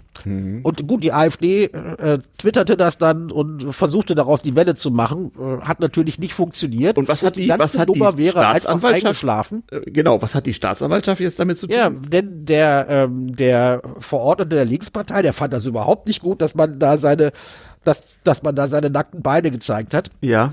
Denn mehr war das gar nicht, was da fotografiert wurde. Da sitzt man, da, da sieht man einen abgeschnittenen Oberkörper, den sieht man schon nicht mehr, sondern einen Stuhl, wo einer mit einer kurzen Hose drauf sitzt. Ja, und äh, der, äh, der äh, Bezirksverordnete der Linkspartei zeigte dann, zeigte dann die Dame von der, also Dame, und sagen wir mal die junge Frau, damit wir es auch mal so machen, von der AfD, von der AfD dann äh, an, weil äh, sie seine Persönlichkeitsrechte verletzt habe und so weiter, weil das dürfe man ja nicht einfach ins Internet stellen. Ah, okay. Dann, dann hat sich die Staatsanwaltschaft jetzt zwei Jahre Zeit gelassen, das so richtig schön reifen lassen Ja, gut. Und hat dann äh, gesagt, nee, tut uns leid, Ihre Strafanzeige, die, da werden wir nicht ermitteln, also da, da stellen wir das Verfahren aber mal ganz unbürokratisch ein. Und es gäbe ja auch einen einfachen Grund, warum Sie das tun würden, denn ähm, äh, dieses Bild mit einer Badehose sei jetzt ein Dokument der Zeitgeschichte und er sei ja schließlich demokratisch gewählter Abgeordneter, der es in einer BVV getragen habe. Und deshalb sei das kein Straftatbestand und diese Dinger dürften weiter veröffentlicht werden Ja. So, nun war er Lese und er konnte es natürlich nicht, er, ko- er konnte es natürlich nicht, äh, nicht verkneifen, das Ding diese Begründung der Staatsanwaltschaft dann wieder zu twittern. Mhm. Bis dann auch die Medien nochmal drauf aufmerksam, äh, aufmerksam. Ah, lass mich raten, der Streisand-Effekt hat zugeschlagen und sein Bild da hat wurde der wieder Streisand-Effekt zugeschlagen und man, man amüsiert sich jetzt über ihn und, aber auch da haben wir es wieder. Mhm eine wirklich eine Petitesse. Mhm. Ja, wird vom politischen Gegner versucht hochzuspielen, das funktioniert nicht. Dann, mhm. aber die andere Seite will das Ding auch irgendwie am Kochen halten, weil mhm. die Guten von der Linkspartei und die Bösen von der AfD oder auch umgekehrt, je nachdem, ja, ja, wollte gerade sagen, nachdem welchem Lager man da nun mhm. näher steht. Ich weiß gar nicht, wie die sich gegenseitig betiteln, aber das ist ja auch immer schön. Das ist auch ist auch nicht wichtig, aber auch mhm. da so, so, eine Petitesse, über die man sich mhm. aber im, im Nachhinein köstlich amüsieren kann. Äh, die wird nur ins, die, die wird inszeniert von links, ganz links und ganz rechts, weil mhm. ich habe es heute schon dreimal gesagt, weil mhm. die beiden sich einfach brauchen. Ja, wahrscheinlich. Keiner würde diese ernst nehmen, wenn es da nicht die andere Seite auch gäbe ja, und ja. die sich mit der hochschaukelt. Also, ne, so alle Kommunalpolitiker unter euch, wenn ihr mal in Badehose ans Rednerpult treten wollt in Berlin, ist das überhaupt kein Problem, ne? Könnt ihr, könnt ihr machen und ihr werdet auch Leute, äh, werdet bestimmt auch Leute filmen, äh, finden, die euch dabei filmen. Ja, genau. Ja, ich weiß gar nicht, in so BVV, also Bezirksverordnetenversammlungen, ähm, äh, da scheint man ja recht viel zu, darf man da auch seinen Dackel mitbringen, so irgendwie? Nee, ich glaube, Hunde sind nicht erlaubt, keine Ahnung. Aha. Ich meine, das sind Veranstaltungen, die dauern relativ lang. Die tagen einmal im Monat. Mhm. Und dann sitzen die da schon mal fünf, sechs Stunden, mhm. weil es ist, es ist einiges an Anträgen abzuarbeiten. Ja, die müssen tatsächlich arbeiten für ihr Geld, das ist richtig. Das geht, ja. also die, die haben ordentlich zu tun, die, die sitzen mhm. ja auch dann nebenher noch in Ausschüssen drin ja, ja, ja, ja. und haben ihre wöchentlichen Fraktionssitzungen. Mhm. Also es ist nicht so, dass die, äh, mhm. dass die Jungs und Mädels nichts zu tun haben. Mhm. Und je weiter, je näher dem, je näher äh, der Mitte die Fraktionen sind, der, mhm. der denen sie angehören, also ich, ich, blende jetzt mal bewusst zwei aus, ihr, mhm. ihr, ihr wisst, welche ich meine, mhm. äh, desto engagierter sind diese Leute auch. Mhm. Ja? Die kümmern sich um Sachen, um die sich eigentlich kein Schwein kümmern will, aber das, mhm. der, der gemacht werden muss. Oder wirklich das Mhm. Brot- und Buttergeschäft der Kommunalpolitik. Mhm. Ja? Die, Und warum, äh, warum gibt es da keine Geschäfts- oder Hausordnung, die irgendwie regeln, was weiß ich was, äh, ob man Also es gibt offensichtlich, es, gab in der, es gibt in der äh, Lichtenberger BVV offensichtlich sowas nicht, äh, äh, irgendeine Form der Kleiderordnung, die in, die in der äh, Sitzungsordnung äh, dokumentiert wäre. Ah ja. Gibt ja gut, nicht. vielleicht hat auch so keiner dran gedacht. Und außerdem, mein Gott, Berlin. Also, äh, also man kann ja auch problemlos morgens im Bademantel seinen Dackel ausführen. Das äh, Da, ja auch da, da guckt keiner, da guckt keiner Nein, schlecht. nein, absolut nicht. Ja, so auch im Parlament. Das ist Berlin, wa? Das ist Berlin. Ja, ja, eindeutig. Und Uff. die Bekloppten und Bescheuerten schaffen es auch in die BVV. übrigens. Äh, das ja sowieso. Dafür ist ja Berliner Kommunalpolitik eh gut. Ja, so sieht Dafür es sind die da. aus. Genau. Ja, denn würde ich sagen, ähm, haben wir es erstmal wieder geschafft. Sind, ähm, sind, wir eigentlich, sind, sind wir eigentlich durch, ne? Ja, ja, genau. Äh, Hausmeisterei, äh, wie immer, bitte, bitte, bitte verbreitet die Kunde von diesem äh, Podcast, retourpodcast.de. Bewertet uns auf Plattformen, äh, wenn ihr Twitter benutzt, äh, äh, verbreitet unseren Account at retourpodcast. Und ähm, schreibt in die Kommentare, schreibt in die Kommentare zur Sendung auf retourpodcast.de. Wir freuen uns über Feedback aller Art. Äh, DM auf Twitter oder auch äh, äh, sonstige Twitter-Interaktion ist natürlich genauso gern gesehen, wenn ihr lieber mobile Endgeräte äh, benutzt. Wobei unsere Webseite auf retourpodcast.de habe ich gesehen, ist auch recht gut mobil geeignet. Kann man also auch so mal einen Kommentar absetzen. Ja, äh, Wünsche auch gerne, Wünsche und Thementipps übrigens, äh, auch immer gerne gesehen. Also wenn ihr als Leser irgendwie ähm, schöne Notizen aus der Provinz, aus Berliner Kiezen für uns habt oder so, immer gerne ähm, Kommentare schreiben oder aber DM auf Twitter, at Retourpodcast. Jo, das war's erstmal für heute, oder? Ich denke, wir haben, wir haben unser Programm abgearbeitet. Hm. Vielleicht sollten wir beim nächsten Mal äh, auf einige der Kommentare, die User bereits bei uns bereits hinterlassen haben, auch mal, äh, Mal eingehen, ja. mal eingehen und äh, äh, demonstrieren, dass wir tatsächlich lesen, was wir Oh, wir, le wir lesen die sehr, sehr genau. Ja. Stimmt, das können wir dann auch mal machen. So eine kleine Leserbriefecke oder so. Eben, auch wir haben uns schlecht. ja über Leserbriefschreiber schon sehr positiv geäußert. Genau, die finden wir Da müssen wir unseren Worten auch Taten folgen lassen. Genau. Aber jetzt wünschen wir erstmal einen Schönen Sonntag. Sonntag.